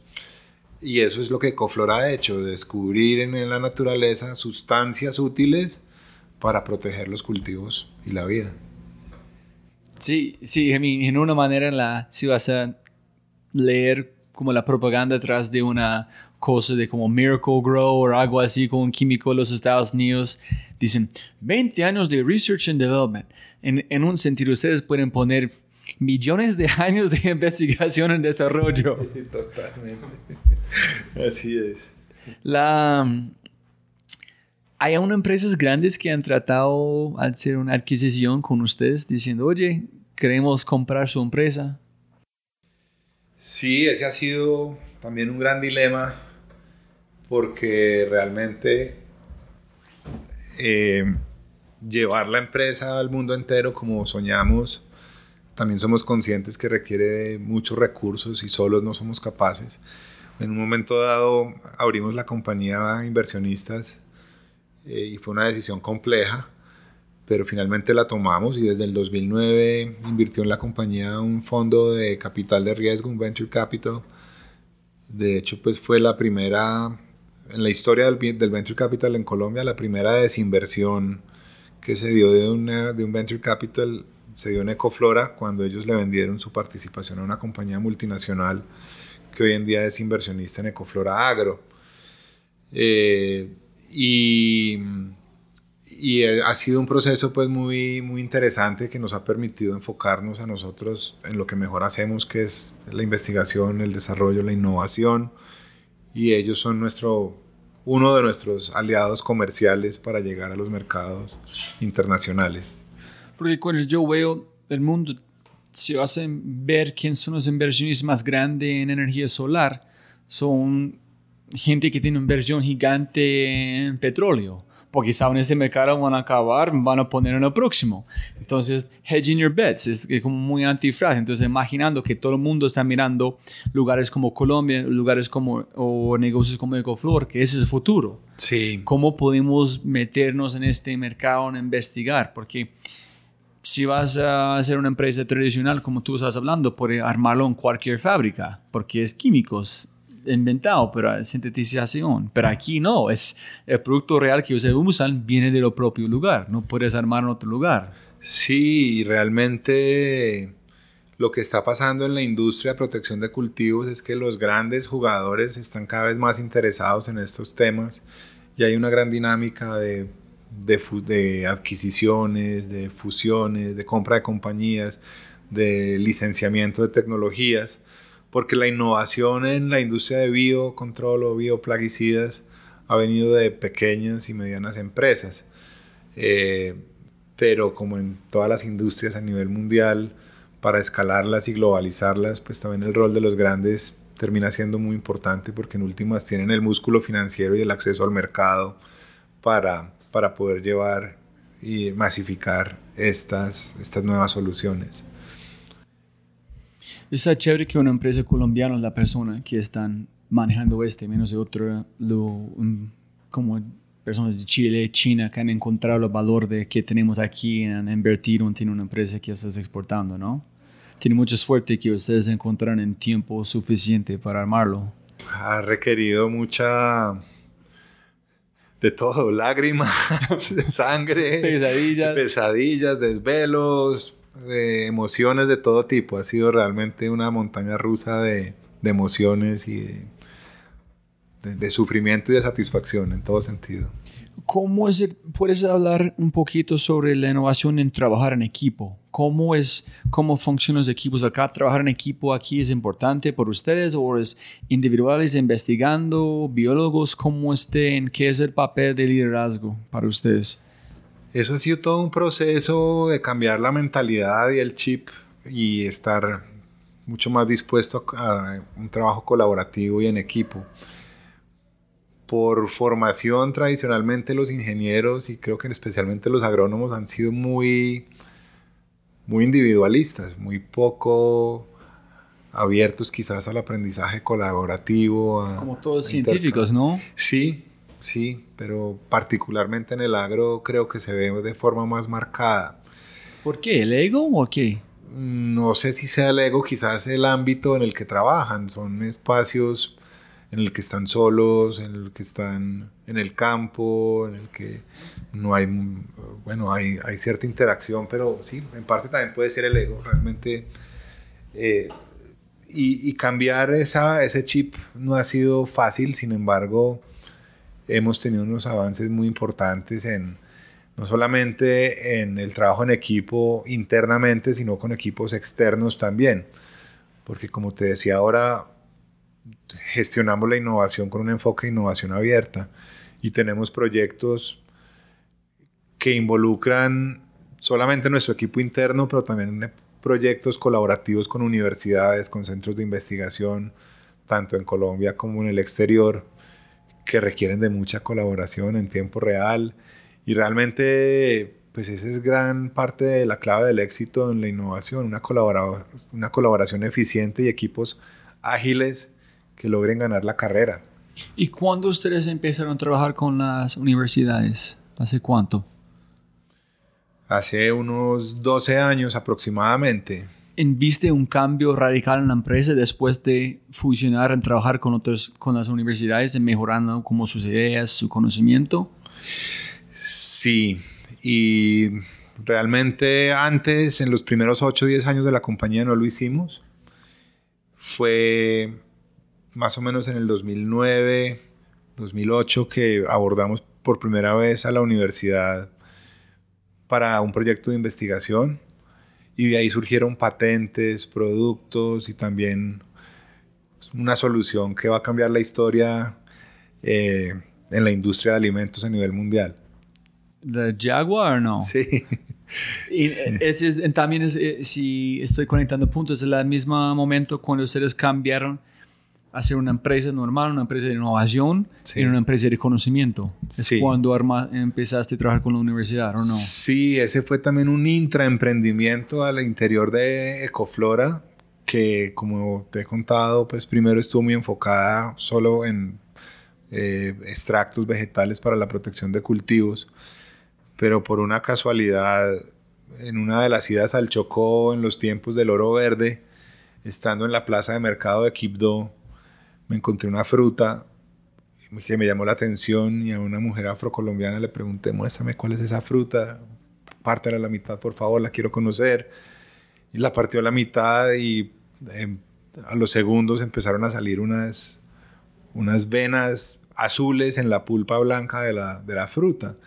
Inmediatamente até caos y dije, wow, serendipia, eh, acabamos de encontrar el único colorante que le hacía falta a la industria de alimentos a nivel mundial, que llaman el Santo Grial. Hacía un par de años en, una, en un curso en el que estuve en Holanda, eh, uno de los consultores que nos estaba acompañando me dijo, Nicolás, Si ustedes llegan a encontrar un colorante azul, eh, esto sería sensacional porque es el único color que le falta a la industria alimentaria a nivel mundial para completar la paleta de color.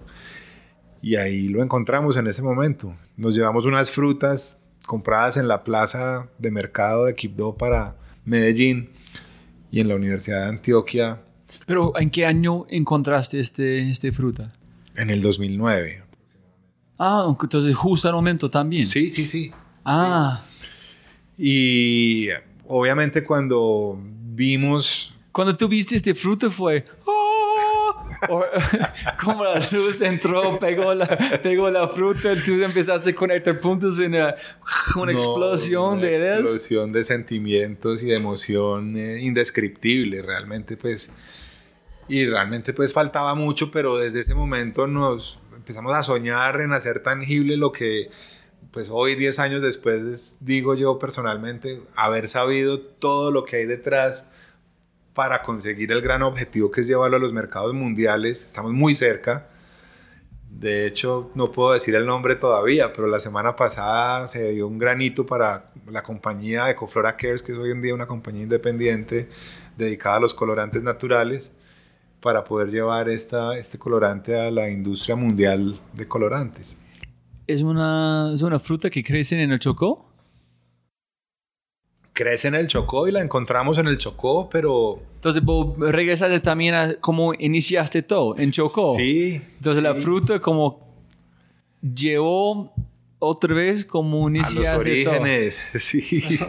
sí, sí, sí, increíble cómo ha marcado tanto mi vida una región, un territorio como el Chocó.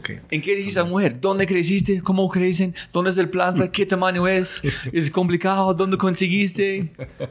¿Qué preguntaste?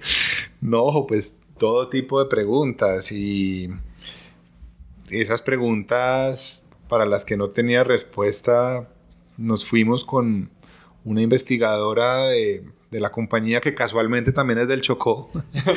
ya llevaba con nosotros un par de años trabajando y ella quería hacer su doctorado y terminó haciendo su tesis doctoral en la extracción del colorante, que dio raíz a nuestra primera, de origen a nuestra primera patente, eh, en colaboración con la Universidad de Antioquia y con el profesor que se convirtió pues en su tutor y en gran asesor y amigo de nuestra compañía. ¿Y cómo funciona este colorante? ¿No, no manchan la piel? ¿Puedes usarlo? ¿Qué ¿Fue complicado o, o todo funciona perfecto?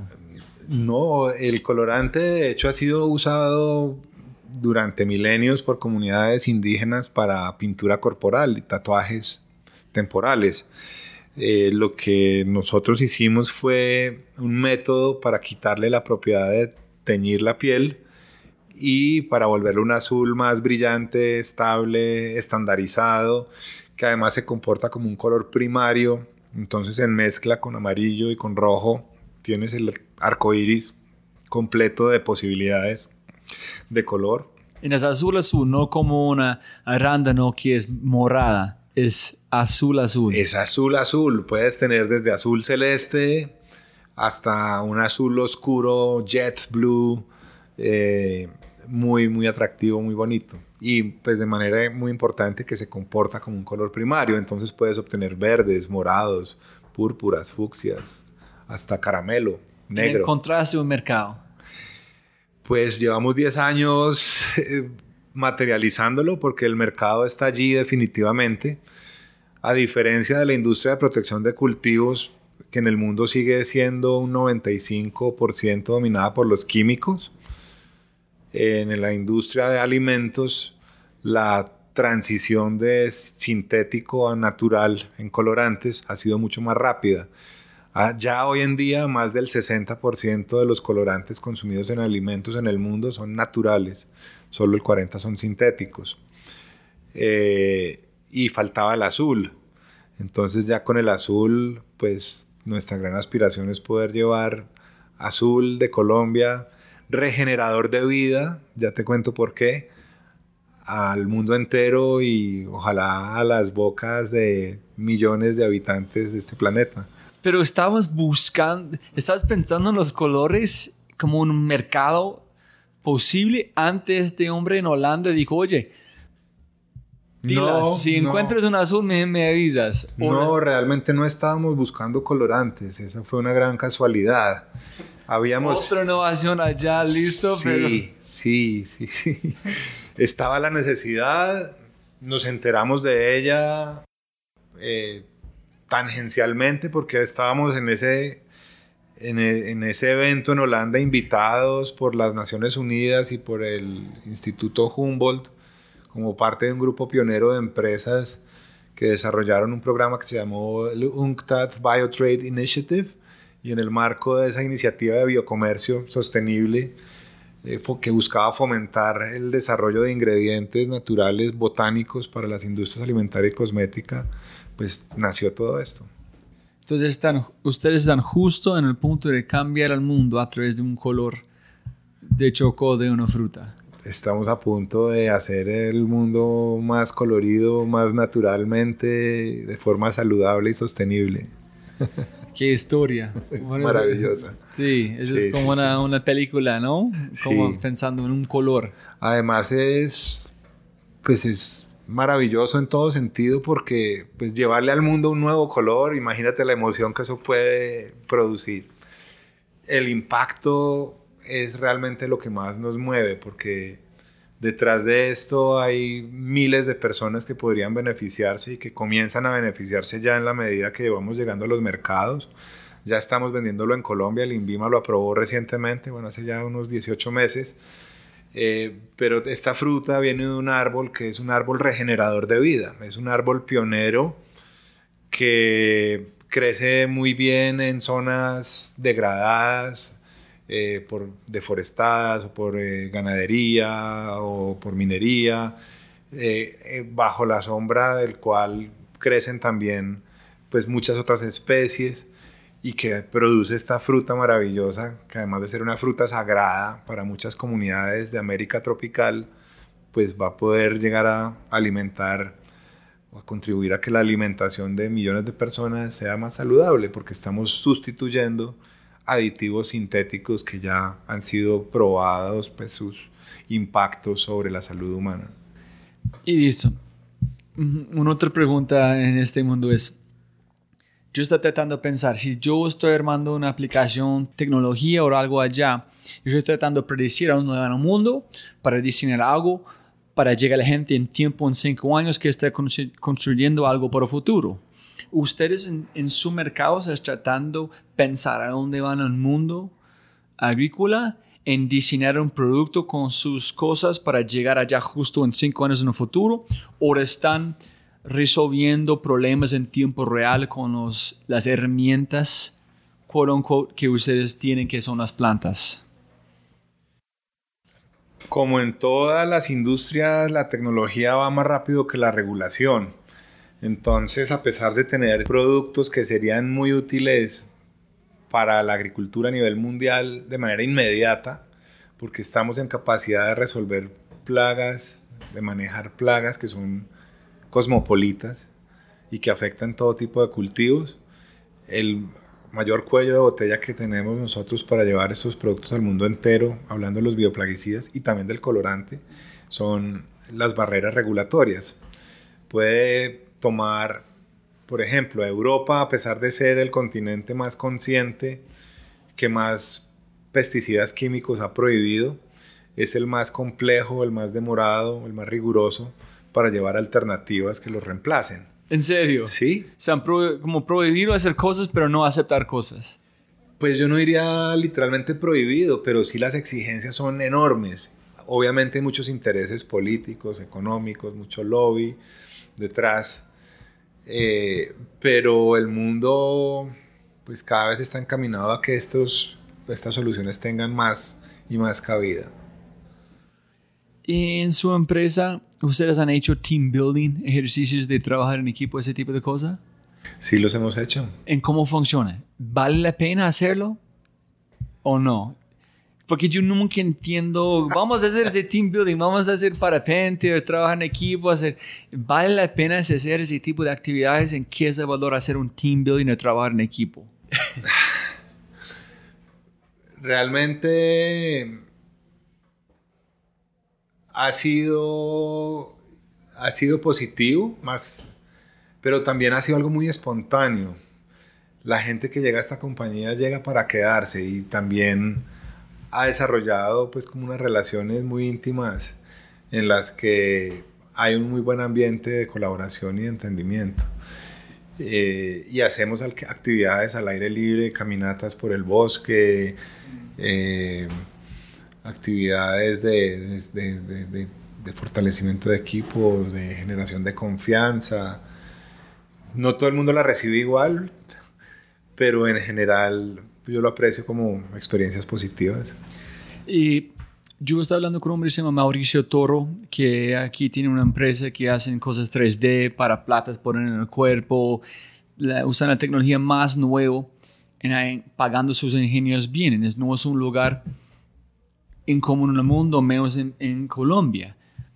Y también para ustedes, me imagino que ustedes tienen muchas personas que quieren venir acá a estudiar, en aplicar. Ustedes en muchos lugares pueden trabajar en, mismo, como en el mismo oficio, pero en muchos lugares diferentes. Pero aquí no, que ustedes hacen es único. Entonces, si yo voy a estudiar biología y quiero aplicar en ese sentido, o etcétera, yo voy a buscar ecoflora. ¿Cómo contratan la gente? ¿Qué buscan la gente? ¿Qué tiene que tener la gente que trabaja por su empresa? Sí, tienes razón. De hecho, pues, recibimos permanentemente solicitudes de gente que le gustaría o trabajar o hacer su práctica acá. Afortunadamente todavía no tenemos la capacidad de recibir tantos aspirantes, ojalá algún día. Eh, pero yo creo que ha habido mucho de, de tener algo de intuición en, el, en, la, en la, escoge, en la selección del, del, personal que hemos traído a la compañía. Normalmente son personas jóvenes, el promedio de edad en Ecoflora puede estar en los 32, 34 años, personas que llegan muy recién egresadas de sus carreras en temas relacionados con las ciencias de la vida, eh, curiosos, inquietos, eh, comprometidos con, con, temas ambientales, que hemos logrado conectar con el propósito de la compañía. Pero si las personas tienen el mismo grades, dos son inteligentes, ¿qué es, ¿cómo defines esta persona es para Ecoflora o esta persona no? Eh, proyectos que han hecho, ellos están pensando más en el largo plazo. ¿Qué es una persona que trabaja aquí? ¿Qué características, características tienen estas personas que trabajan acá? Que para ustedes contratar en esta aventura? Son personas que aman lo que hacen eh, y que la, la, pasión les brota por los poros. ¿Pasión por qué? ¿Las plantas, biología, microscopios? Cada eh, uno en su disciplina o cada uno en, en, en, el ámbito en el que empieza, pero terminan teniendo la oportunidad de recorrer por distintas áreas de la empresa y en la medida que van demostrando esa pasión por lo que se hace, eh, pues se logra más conexión con el propósito y, y más cohesión en el equipo de trabajo. Y pues realmente nos hemos apoyado poco en headhunters o en procesos muy sofisticados de selección. Yo creo que ahí también ha habido cierta intuición, si lo, se puede llamar así, en, saber identificar las personas con las que afortunadamente hemos podido contar y construir esta compañía y poder contar esta historia. La gente, ¿qué es la, el propósito de esta empresa? Tienen un propósito y la gente tiene un propósito o tiene sus propios propósitos, porque uno yo puedo, yo puedo encontrar las cosas más interesantes combinando las moléculas de una planta para cambiar el mundo. El otro es, yo quiero eliminar los químicos que estoy usando porque mi padre murió de cáncer, de ese tipo de cosas.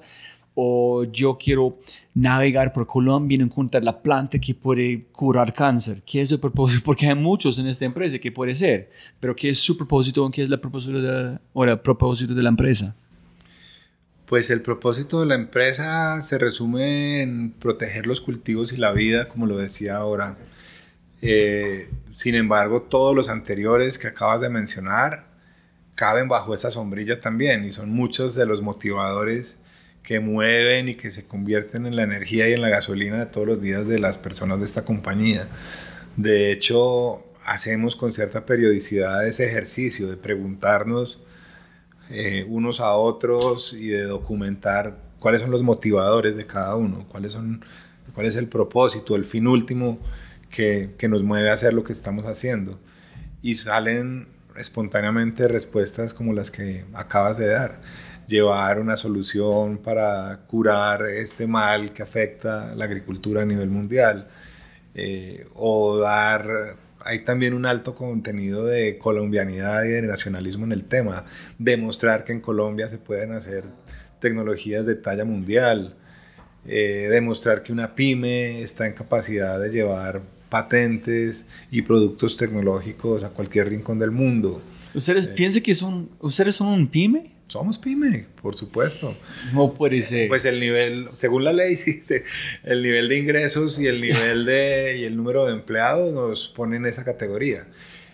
Hemos querido jugar en las grandes ligas hace mucho tiempo y competimos contra los gigantes, pero la realidad es que sí somos una pyme, una pyme con grandes aspiraciones, con una fortaleza muy robusta en, en su activo intangible, pero sí, yo creo que ha sido parte de del éxito, si se puede llamar éxito. Todo es tan relativo a la hora de medir un éxito, pero creer que se puede desde que es una idea ha sido primordial, fundamental para poderlo lograr, y para lograr superar todas las adversidades que hemos superado, porque ha sido realmente trocha.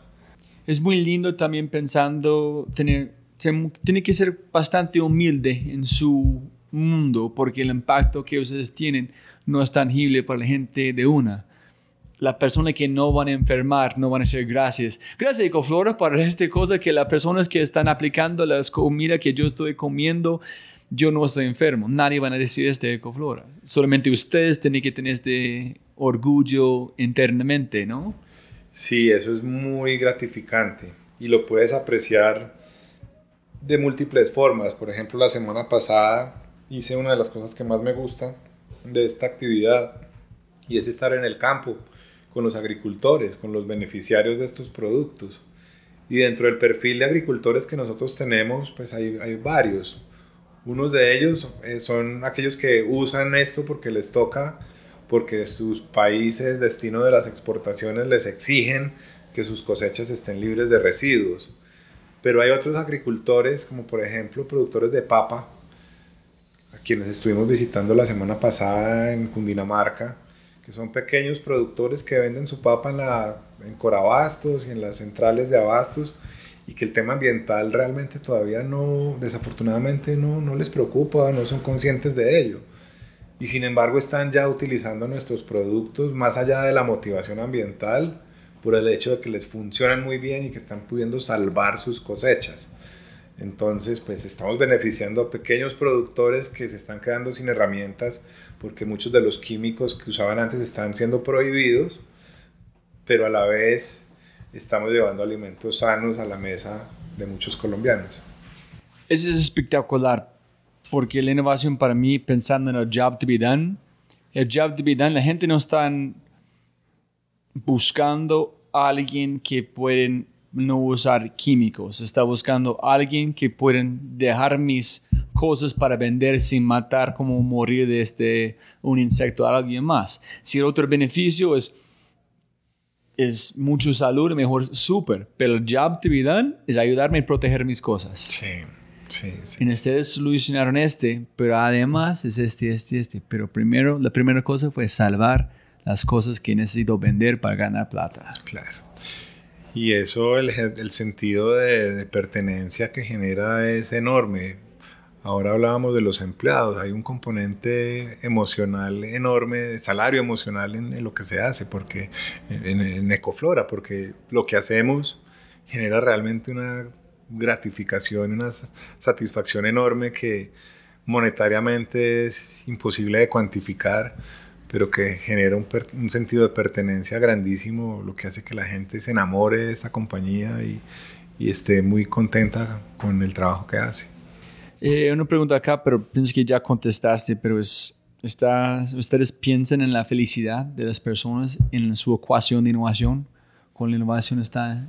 Pero aquí... Por supuesto que lo pensamos y es algo que estamos queriendo gestionar cada vez de forma más consciente y más sistemática. De hecho, mi gran aspiración es pronto volverme como el Chief Philosophy and Happiness Officer. Ah, súper. sí, sí, sí. Como CFO, Chief Financial, no, Chief Philosophy Officer. Así es, en Legacy. Ese sería genial, tienes en su tarjeta, CFO. Chief Financial, no. No, tengo ninguno de finanzas, pero de filosofía y felicidad, sí. así es, de la F al cuadrado. Eh, y como empresa B, nosotros pues somos una empresa B, realmente el movimiento B lo vinimos a conocer hace unos tres o cuatro años, pero ha sido muy interesante llegar a esa tribu, porque desde que conocimos del movimiento B, nos sentimos como haber llegado a un oasis de, de empresas, de personas, de un ecosistema que está pensando el mundo y redefiniendo el sentido del éxito desde, desde otra perspectiva, desde no solo lo monetario, sino desde la generación de bienestar, de beneficios, de felicidad, y por eso es tan importante. Entonces voy a botar la pregunta a vos. Si yo voy a hablar con gente en un banco, voy a preguntar, ¿piensas en felicidad cuando hablas de innovación? Pero aquí, ¿piensas en plata cuando hablas de innovación? en cómo, pero aquí es súper, estamos cambiando mundos, no estamos como haciendo este, a veces con este tipo, con este mundo la gente empieza a ser muy... El problema con ONG es que yo he visto a la gente, oh, pobrecito mío, estoy tratando de ayudar al mundo, nadie quiere ayudarme. Ese es un negocio. Primero es un negocio, después sí. Entonces, ¿cómo ustedes combinan? Pero, oye, no lo olviden, estamos en el negocio para ganar plata. Vamos a cambiar el mundo, pero a través de un negocio puede escalar. Entonces, ¿cómo es este balance o este sacrificio en la conversación? Que sí, hacemos este, pero somos un research and development, de verdad. Por supuesto, y ha sido un, un reto enorme poder tratar de sacar estos sueños adelante creyendo, queriendo jugar en las grandes ligas desde muy temprano, pero siendo conscientes de las limitaciones de recursos que tenemos para, para llegar allí. Y financieramente te puedo decir también con mucho orgullo que esta compañía apenas fue rentable hace dos años, después de 18 años de no serlo, y todavía tenemos una pérdida acumulada grande. O sea, ha sido un tema de, yo lo llamo las 5 P's y una L, de pasión, de perseverancia, de paciencia, de propósito, de personas y de L de una L de, cierta locura para atreverse a, sacarlo adelante, porque realmente es muy demandante en recursos financieros poder sacar innovaciones tan disruptivas que compiten contra productos que las multinacionales más grandes del mundo están desarrollando en este preciso momento también. ¿Y por qué ustedes no renunciaron? Si demoraron tanto para generar un valor, ¿por qué fue como superaste este? Me imagino que sí, yo puedo ser consultor otra vez, trabajar en una empresa similar, generar un valor para el mundo, pero ¿por qué no renunciaste? ¿Cómo pensaste, ok, no estamos ganando plata como necesitamos, pero un poquito más, un inversionista, y ya estamos allá? ¿Qué fue este chispa que manteniste para sostenerse? No renunciar a los sueños y la convicción de que cada vez esa meta estaba más cerca, a pesar de que muchas veces se veía como un espejismo. Después de 40 kilómetros de maratón, viendo la meta muy cerca, ver que se aleja, ver que se aleja. Oh, eso peor. Pues, sí, sí. Pero mm, ha sido, ha sido eso y la motivación de, de todo el equipo por conseguir ese sueño de los inversionistas, de la familia, de mi esposa, de mis padres, de las personas que han estado detrás, han hecho que, que la, el momento, la inercia, el impulso que, que, todo esto trae, por más adversidades que haya tenido, pues no hayamos querido dejarlo caer, por más que hayamos estado tentados a tirar la toalla muchas veces, porque ha sido muy difícil. Sí, si uno va a escuchar Nico hablando de su empresa, uh, es un exitoso, está ganando un montón de plata hemos, ganado mucho crecimiento espiritual, muchas satisfacciones, generado muchos beneficios, pero monetariamente pues no ha habido todavía esa concreción y realmente nunca ha sido el, el objetivo central. Eso siempre lo hemos visto realmente como una, una consecuencia de hacer bien las cosas. Y obviamente mantenemos la esperanza de que, de que algún día redunde también en eso, pero vemos más importante el alimento del espíritu que nos trae la felicidad que buscamos haciendo el bien. Chévere. Complicado. Muy sencillo de decir, pero mucho más complicado de ejecutar. Sobre todo a la hora de, de lo que decía al principio, cuando ya tienes una hija, una responsabilidad distinta encima, eh, emprender desde cero bajo esa perspectiva ya es, es, un panorama diferente. Y para seguir en este nivel, ustedes están, ¿cómo casan innovación con estas empresas? con este planta, con este planta, combinarlo con este. ¿cómo? Yo no tengo ninguna idea cómo una persona piensa en una empresa como este de, de, innovación. Que oye, si visitamos este lugar, podemos cultivar este planta acá, combinar con esta molécula, este por aplicar para alguna como de tos o... Ha sido una combinación de distintas fuentes las que han alimentado el pipeline, el portafolio de, de, productos y nuevos desarrollos. Por una parte, hemos descubierto usos novedosos de plantas que han sido comúnmente utilizadas en la industria alimentaria, cosmética, farmacéutica, y que nosotros hemos hecho screenings y pues, metodologías para encontrar actividades no descritas anteriormente, repelentes, insecticidas, fungicidas, y ahí hemos hecho grandes descubrimientos. También en combinaciones de sustancias que antes no habían sido combinadas hemos encontrado unas sinergias muy interesantes. O también a partir de la curiosidad de investigadores que han visto, eh, observando en campo, que una planta no la afecta eh, ni las plagas ni las enfermedades, entonces han traído biomasa y en el laboratorio se han hecho extractos y luego se han llevado a modelos biológicos donde probamos que sirven como insecticidas o como fungicidas. También investigación etnobotánica, recuperando usos ancestrales de plantas que fueron utilizadas por muchas décadas o siglos y que lo que hemos hecho nosotros es poner ciencia, tecnología, innovación para entender por qué funcionan, cómo funcionan, cómo se escalan industrialmente, se estandarizan, se, industrializan, se les da un control de calidad, se entiende su funcionamiento, sus ventajas, sus desventajas. Es toda una inversión muy grande que va detrás de, de, de entender cada uno de esos aspectos. La formulación, la vida útil, cuánto tiempo duran, etc. ¿Y cuántas personas trabajan en la empresa? ¿En la IND o I D?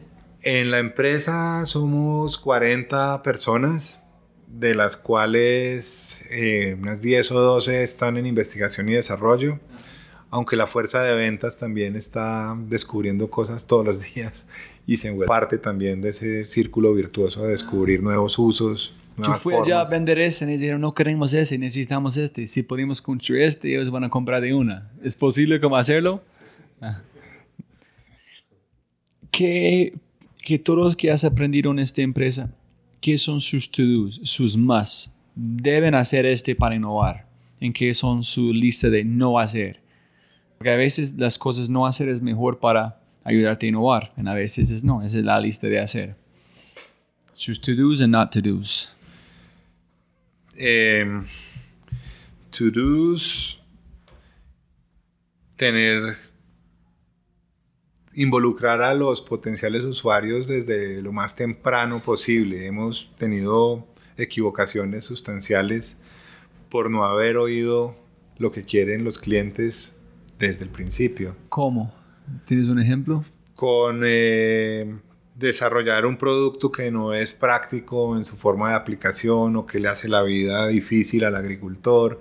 Cada vez están buscando soluciones más sencillas.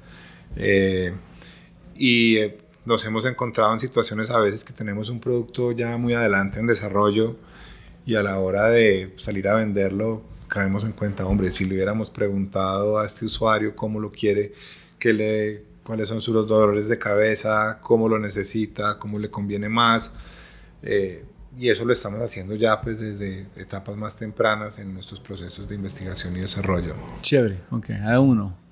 ¿Tiene dos o tres más? Dejar los egos atrás. Nos ha pasado también mucho... ¿Dónde viene un ego en este tipo de empresa? ¿De mi idea es la mejor? Sí, de mi idea es la mejor, de no querer oír a los demás, de que aquí lo sabemos todo, de de que allá pues están queriendo hacer lo mismo que hacemos acá. Eso es algo complejo de manejar, pero que pues poco a poco hemos logrado superar para generar un ambiente de mayor colaboración. Como los futbolistas que no pasan la pelota y quieren ellos mismos hacer todo eh, y lucirse, pues también. Y eso es algo que definitivamente no, no estimulamos y que es contraproducente. Sí, porque si tienes el ego específicamente no hacer una metáfora tan pegada, pero es como dicen en español, no... no Polinizar. Sí, necesita cross-pollination en este tipo de empresas. Esta persona con la vista del campo, que esta persona que es en ventas, esta persona que sabe de la planta para combinar todo su conocimiento para generar un producto que vale la pena construir. Así es. ¿Y qué no hacer? ¿Tiene una lista de no hacer? Y no enamorarse cegadamente de, un proyecto. Nos ha sucedido también. No, ese es complicado. No renunciar a tiempo.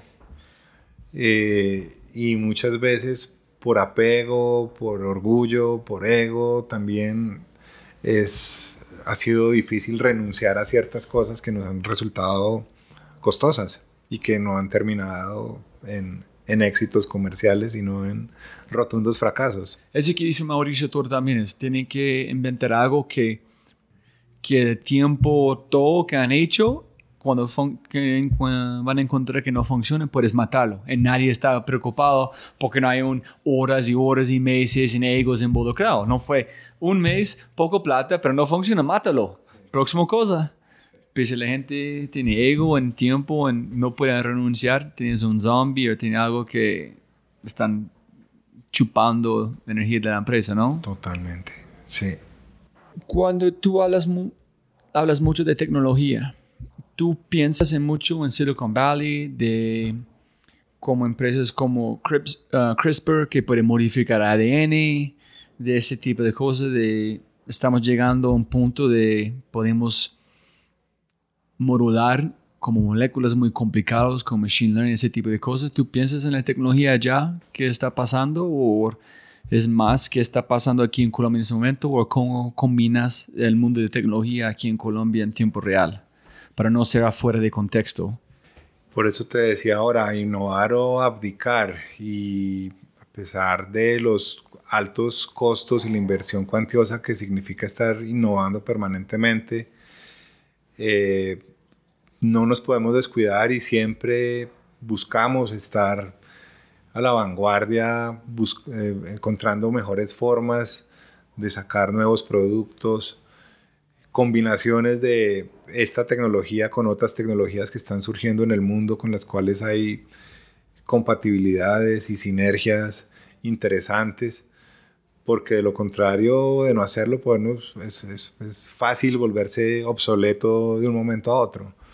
Y de ahí la importancia pues, de, esa, de esa red eh, de colaboración y de ese enfoque de innovación abierta que hemos venido desarrollando.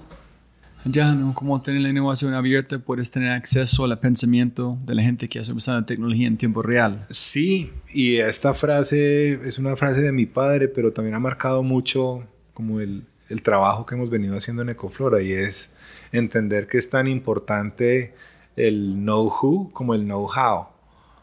El know-how lo hemos construido a lo largo de 20, de 20 años, 24/7, pensando de manera muy enfocada en este tema y desarrollando eh, profesionales eh, muy calificados en este tema. Pero ha sido clave también identificar dónde en el mundo está el conocimiento que nos falta o que nos complementa para poder acelerar y ganar la carrera y llegar más rápido al mercado.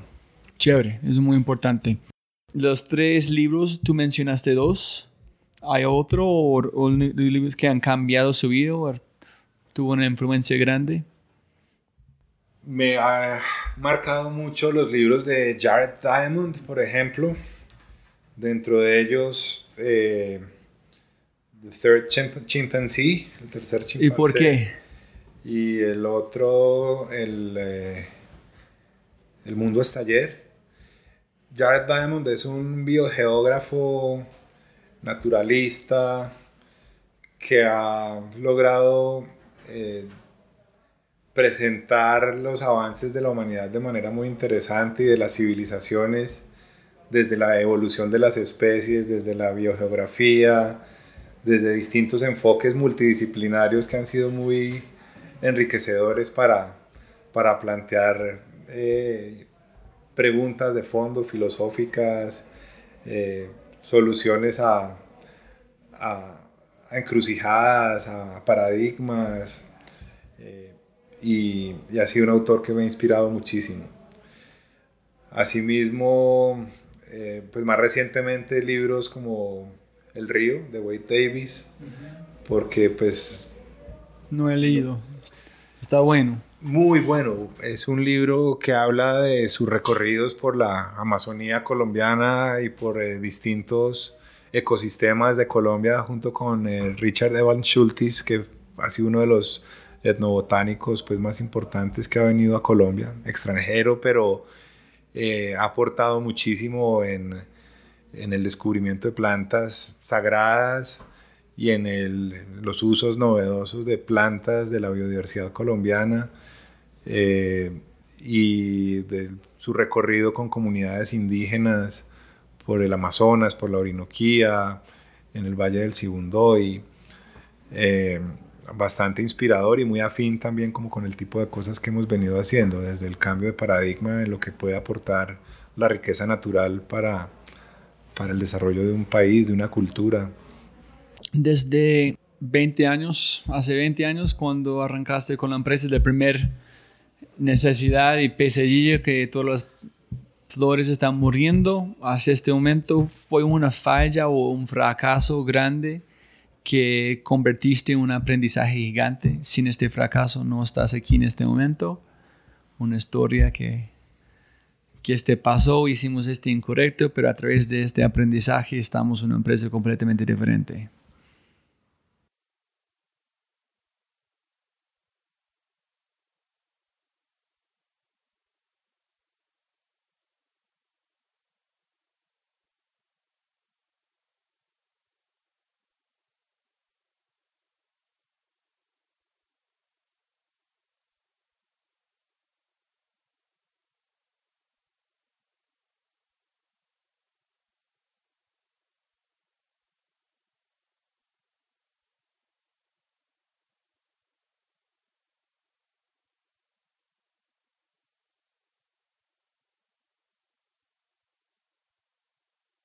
En los últimos 5, 7, 10 años tienes una nueva creencia o compartimiento o hábito que han cambiado su vida, que antes fue Nico, en después de este aprendizaje, menos de tener una hija, mi vida es completamente diferente. La manera que ves Colombia, que has aprendido, la manera que ves el mundo, yo creo que el tema de entender lo importante de la cultura organizacional ha sido toda una revelación para mí. ¿En qué sentido? Eso no pone, es una cosa muy importante. Quiero aprender. Pues fíjate que es algo que hemos hecho también de manera un poco empírica y espontánea, sin haber estudiado todo lo que hay por aprender detrás de este tema pero en gran medida fue haber vivido la experiencia de haber estado en, Unreasonable Goals eh, hace un año, en el que entendí el poder de la cultura organizacional para transformar. Unreasonable Goals es qué? Una, un taller, una... Unreasonable Goals es un programa de una aceleradora en Estados Unidos que se llama Unreasonable, se llama Unreasonable Institute. Ah, sí, sí, okay, donde vi como el video, para la gente escuchando, voy a poner el video. Sí. Para la gente cambiando el mundo, emprendedores que están haciendo empresas que están mejorando el mundo. Correcto, ellos junto con el Departamento de Estado de los Estados Unidos escogieron 17 empresas a nivel mundial, cada una de ellas apuntándole, apuntándole a uno de los objetivos de desarrollo sostenible de las Naciones Unidas a 2030. Y Ecoflora fue seleccionada en el objetivo de vida en la Tierra, Life on Land. Esto fue una inmersión de 15 días con emprendedores, 16 emprendedores de, todo el mundo. ¿Tú fuiste solo o con otras personas de la empresa? Fui solo. Ok. Fui solo. Pero a vivir esta experiencia fue algo transformador realmente. Entonces, ¿qué aprendiste? ¿Qué fue la...? Pues cómo en un espacio de tiempo tan corto, eh, en una inmersión tan profunda 24/7, logramos un nivel de conexión tan profundo, personas tan diversas y de orígenes tan distintos. Y en gran medida fue facilitado y, posible por la cultura organizacional de la organización que organizó triple mente redundante, la organización que organizó este tema de cultura organizacional, la cultura organizacional de esta organización. Fue realmente maravilloso por la pasión que le ponen, el cuidado por los detalles. ¿En qué traíste a su empresa? Eh, el deseo y el compromiso de darle mucho más cuidado al tema de la cultura organizacional. ¿En qué sentido? ¿Pensando en qué? ¿Felicidad? ¿De felicidad? ¿De transportación? ¿De qué? De, de hacerla más tangible, más plausible, de desarrollar unos rituales propios de la organización que hemos venido desarrollando poco a poco, eh, de alineación en términos de, los valores, de la redefinición de, los principios.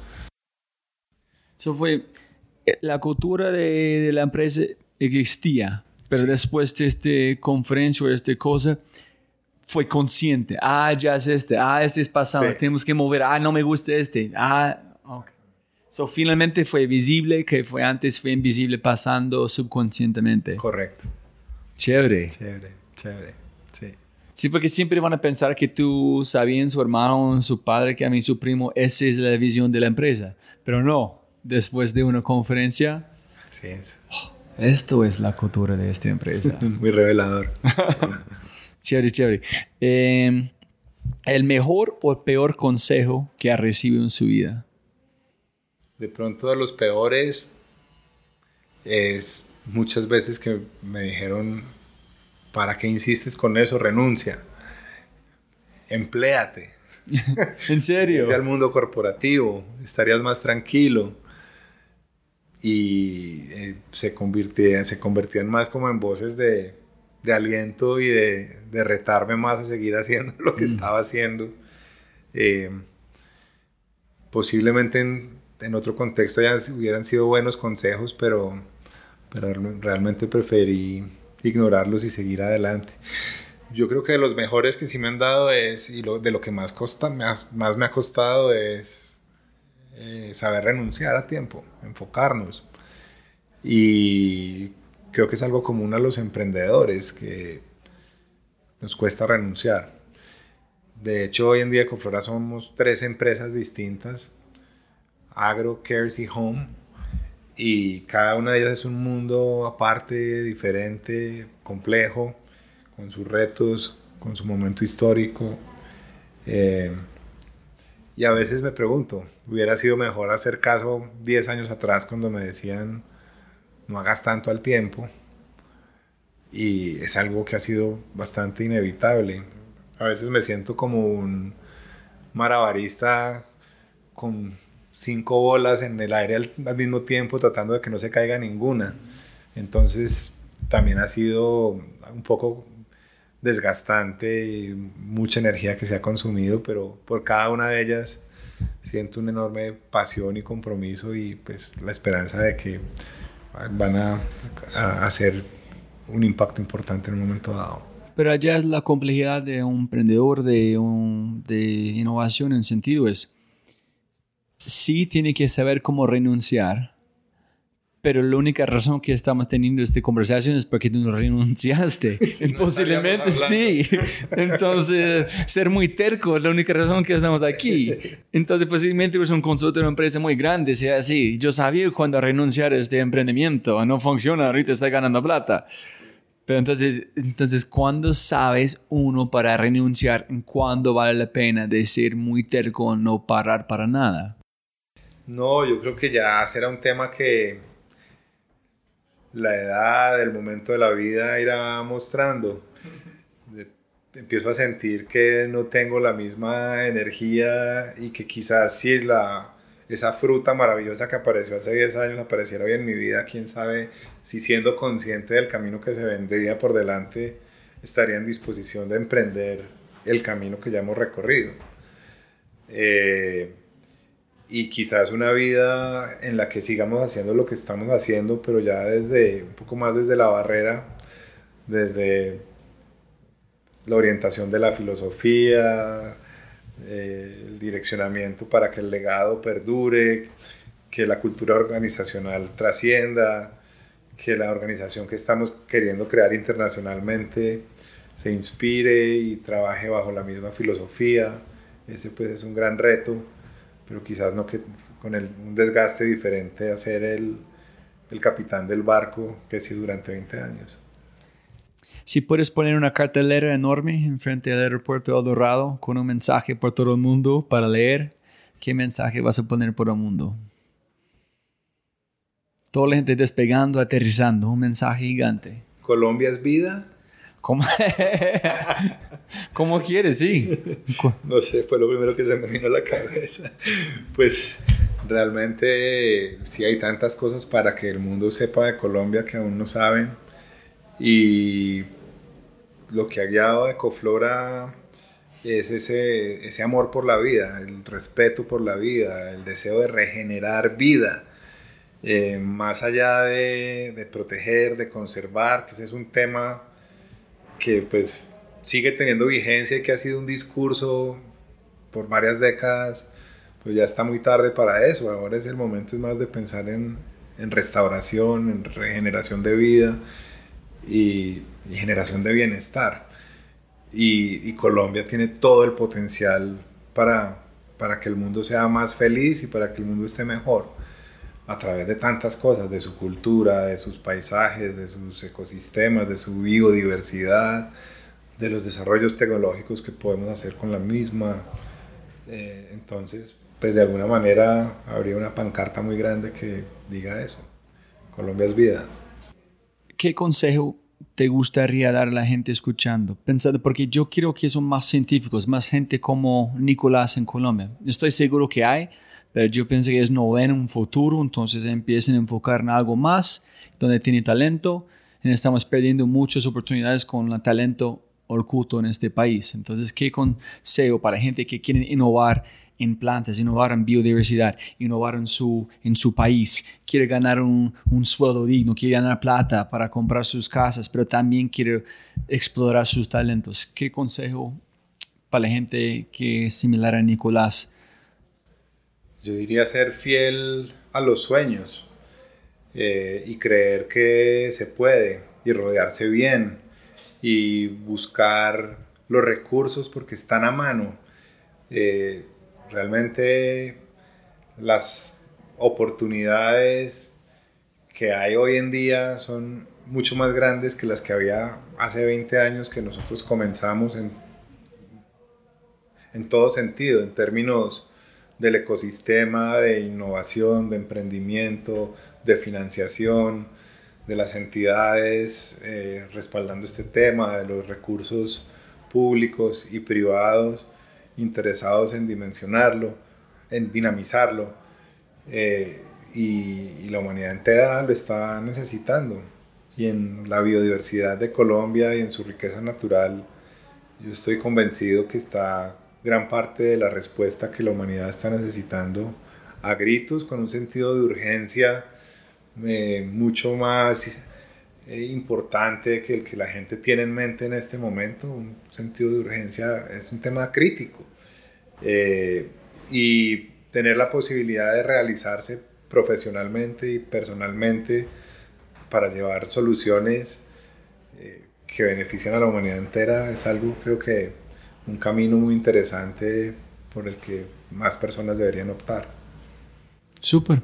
Nico, ¿hay algo que olvidamos de mencionar antes de terminar? No, eh, los agradecimientos, Robbie, por esta oportunidad de, de, compartir contigo y con todos los oyentes esta, esta, esta historia de, de vida.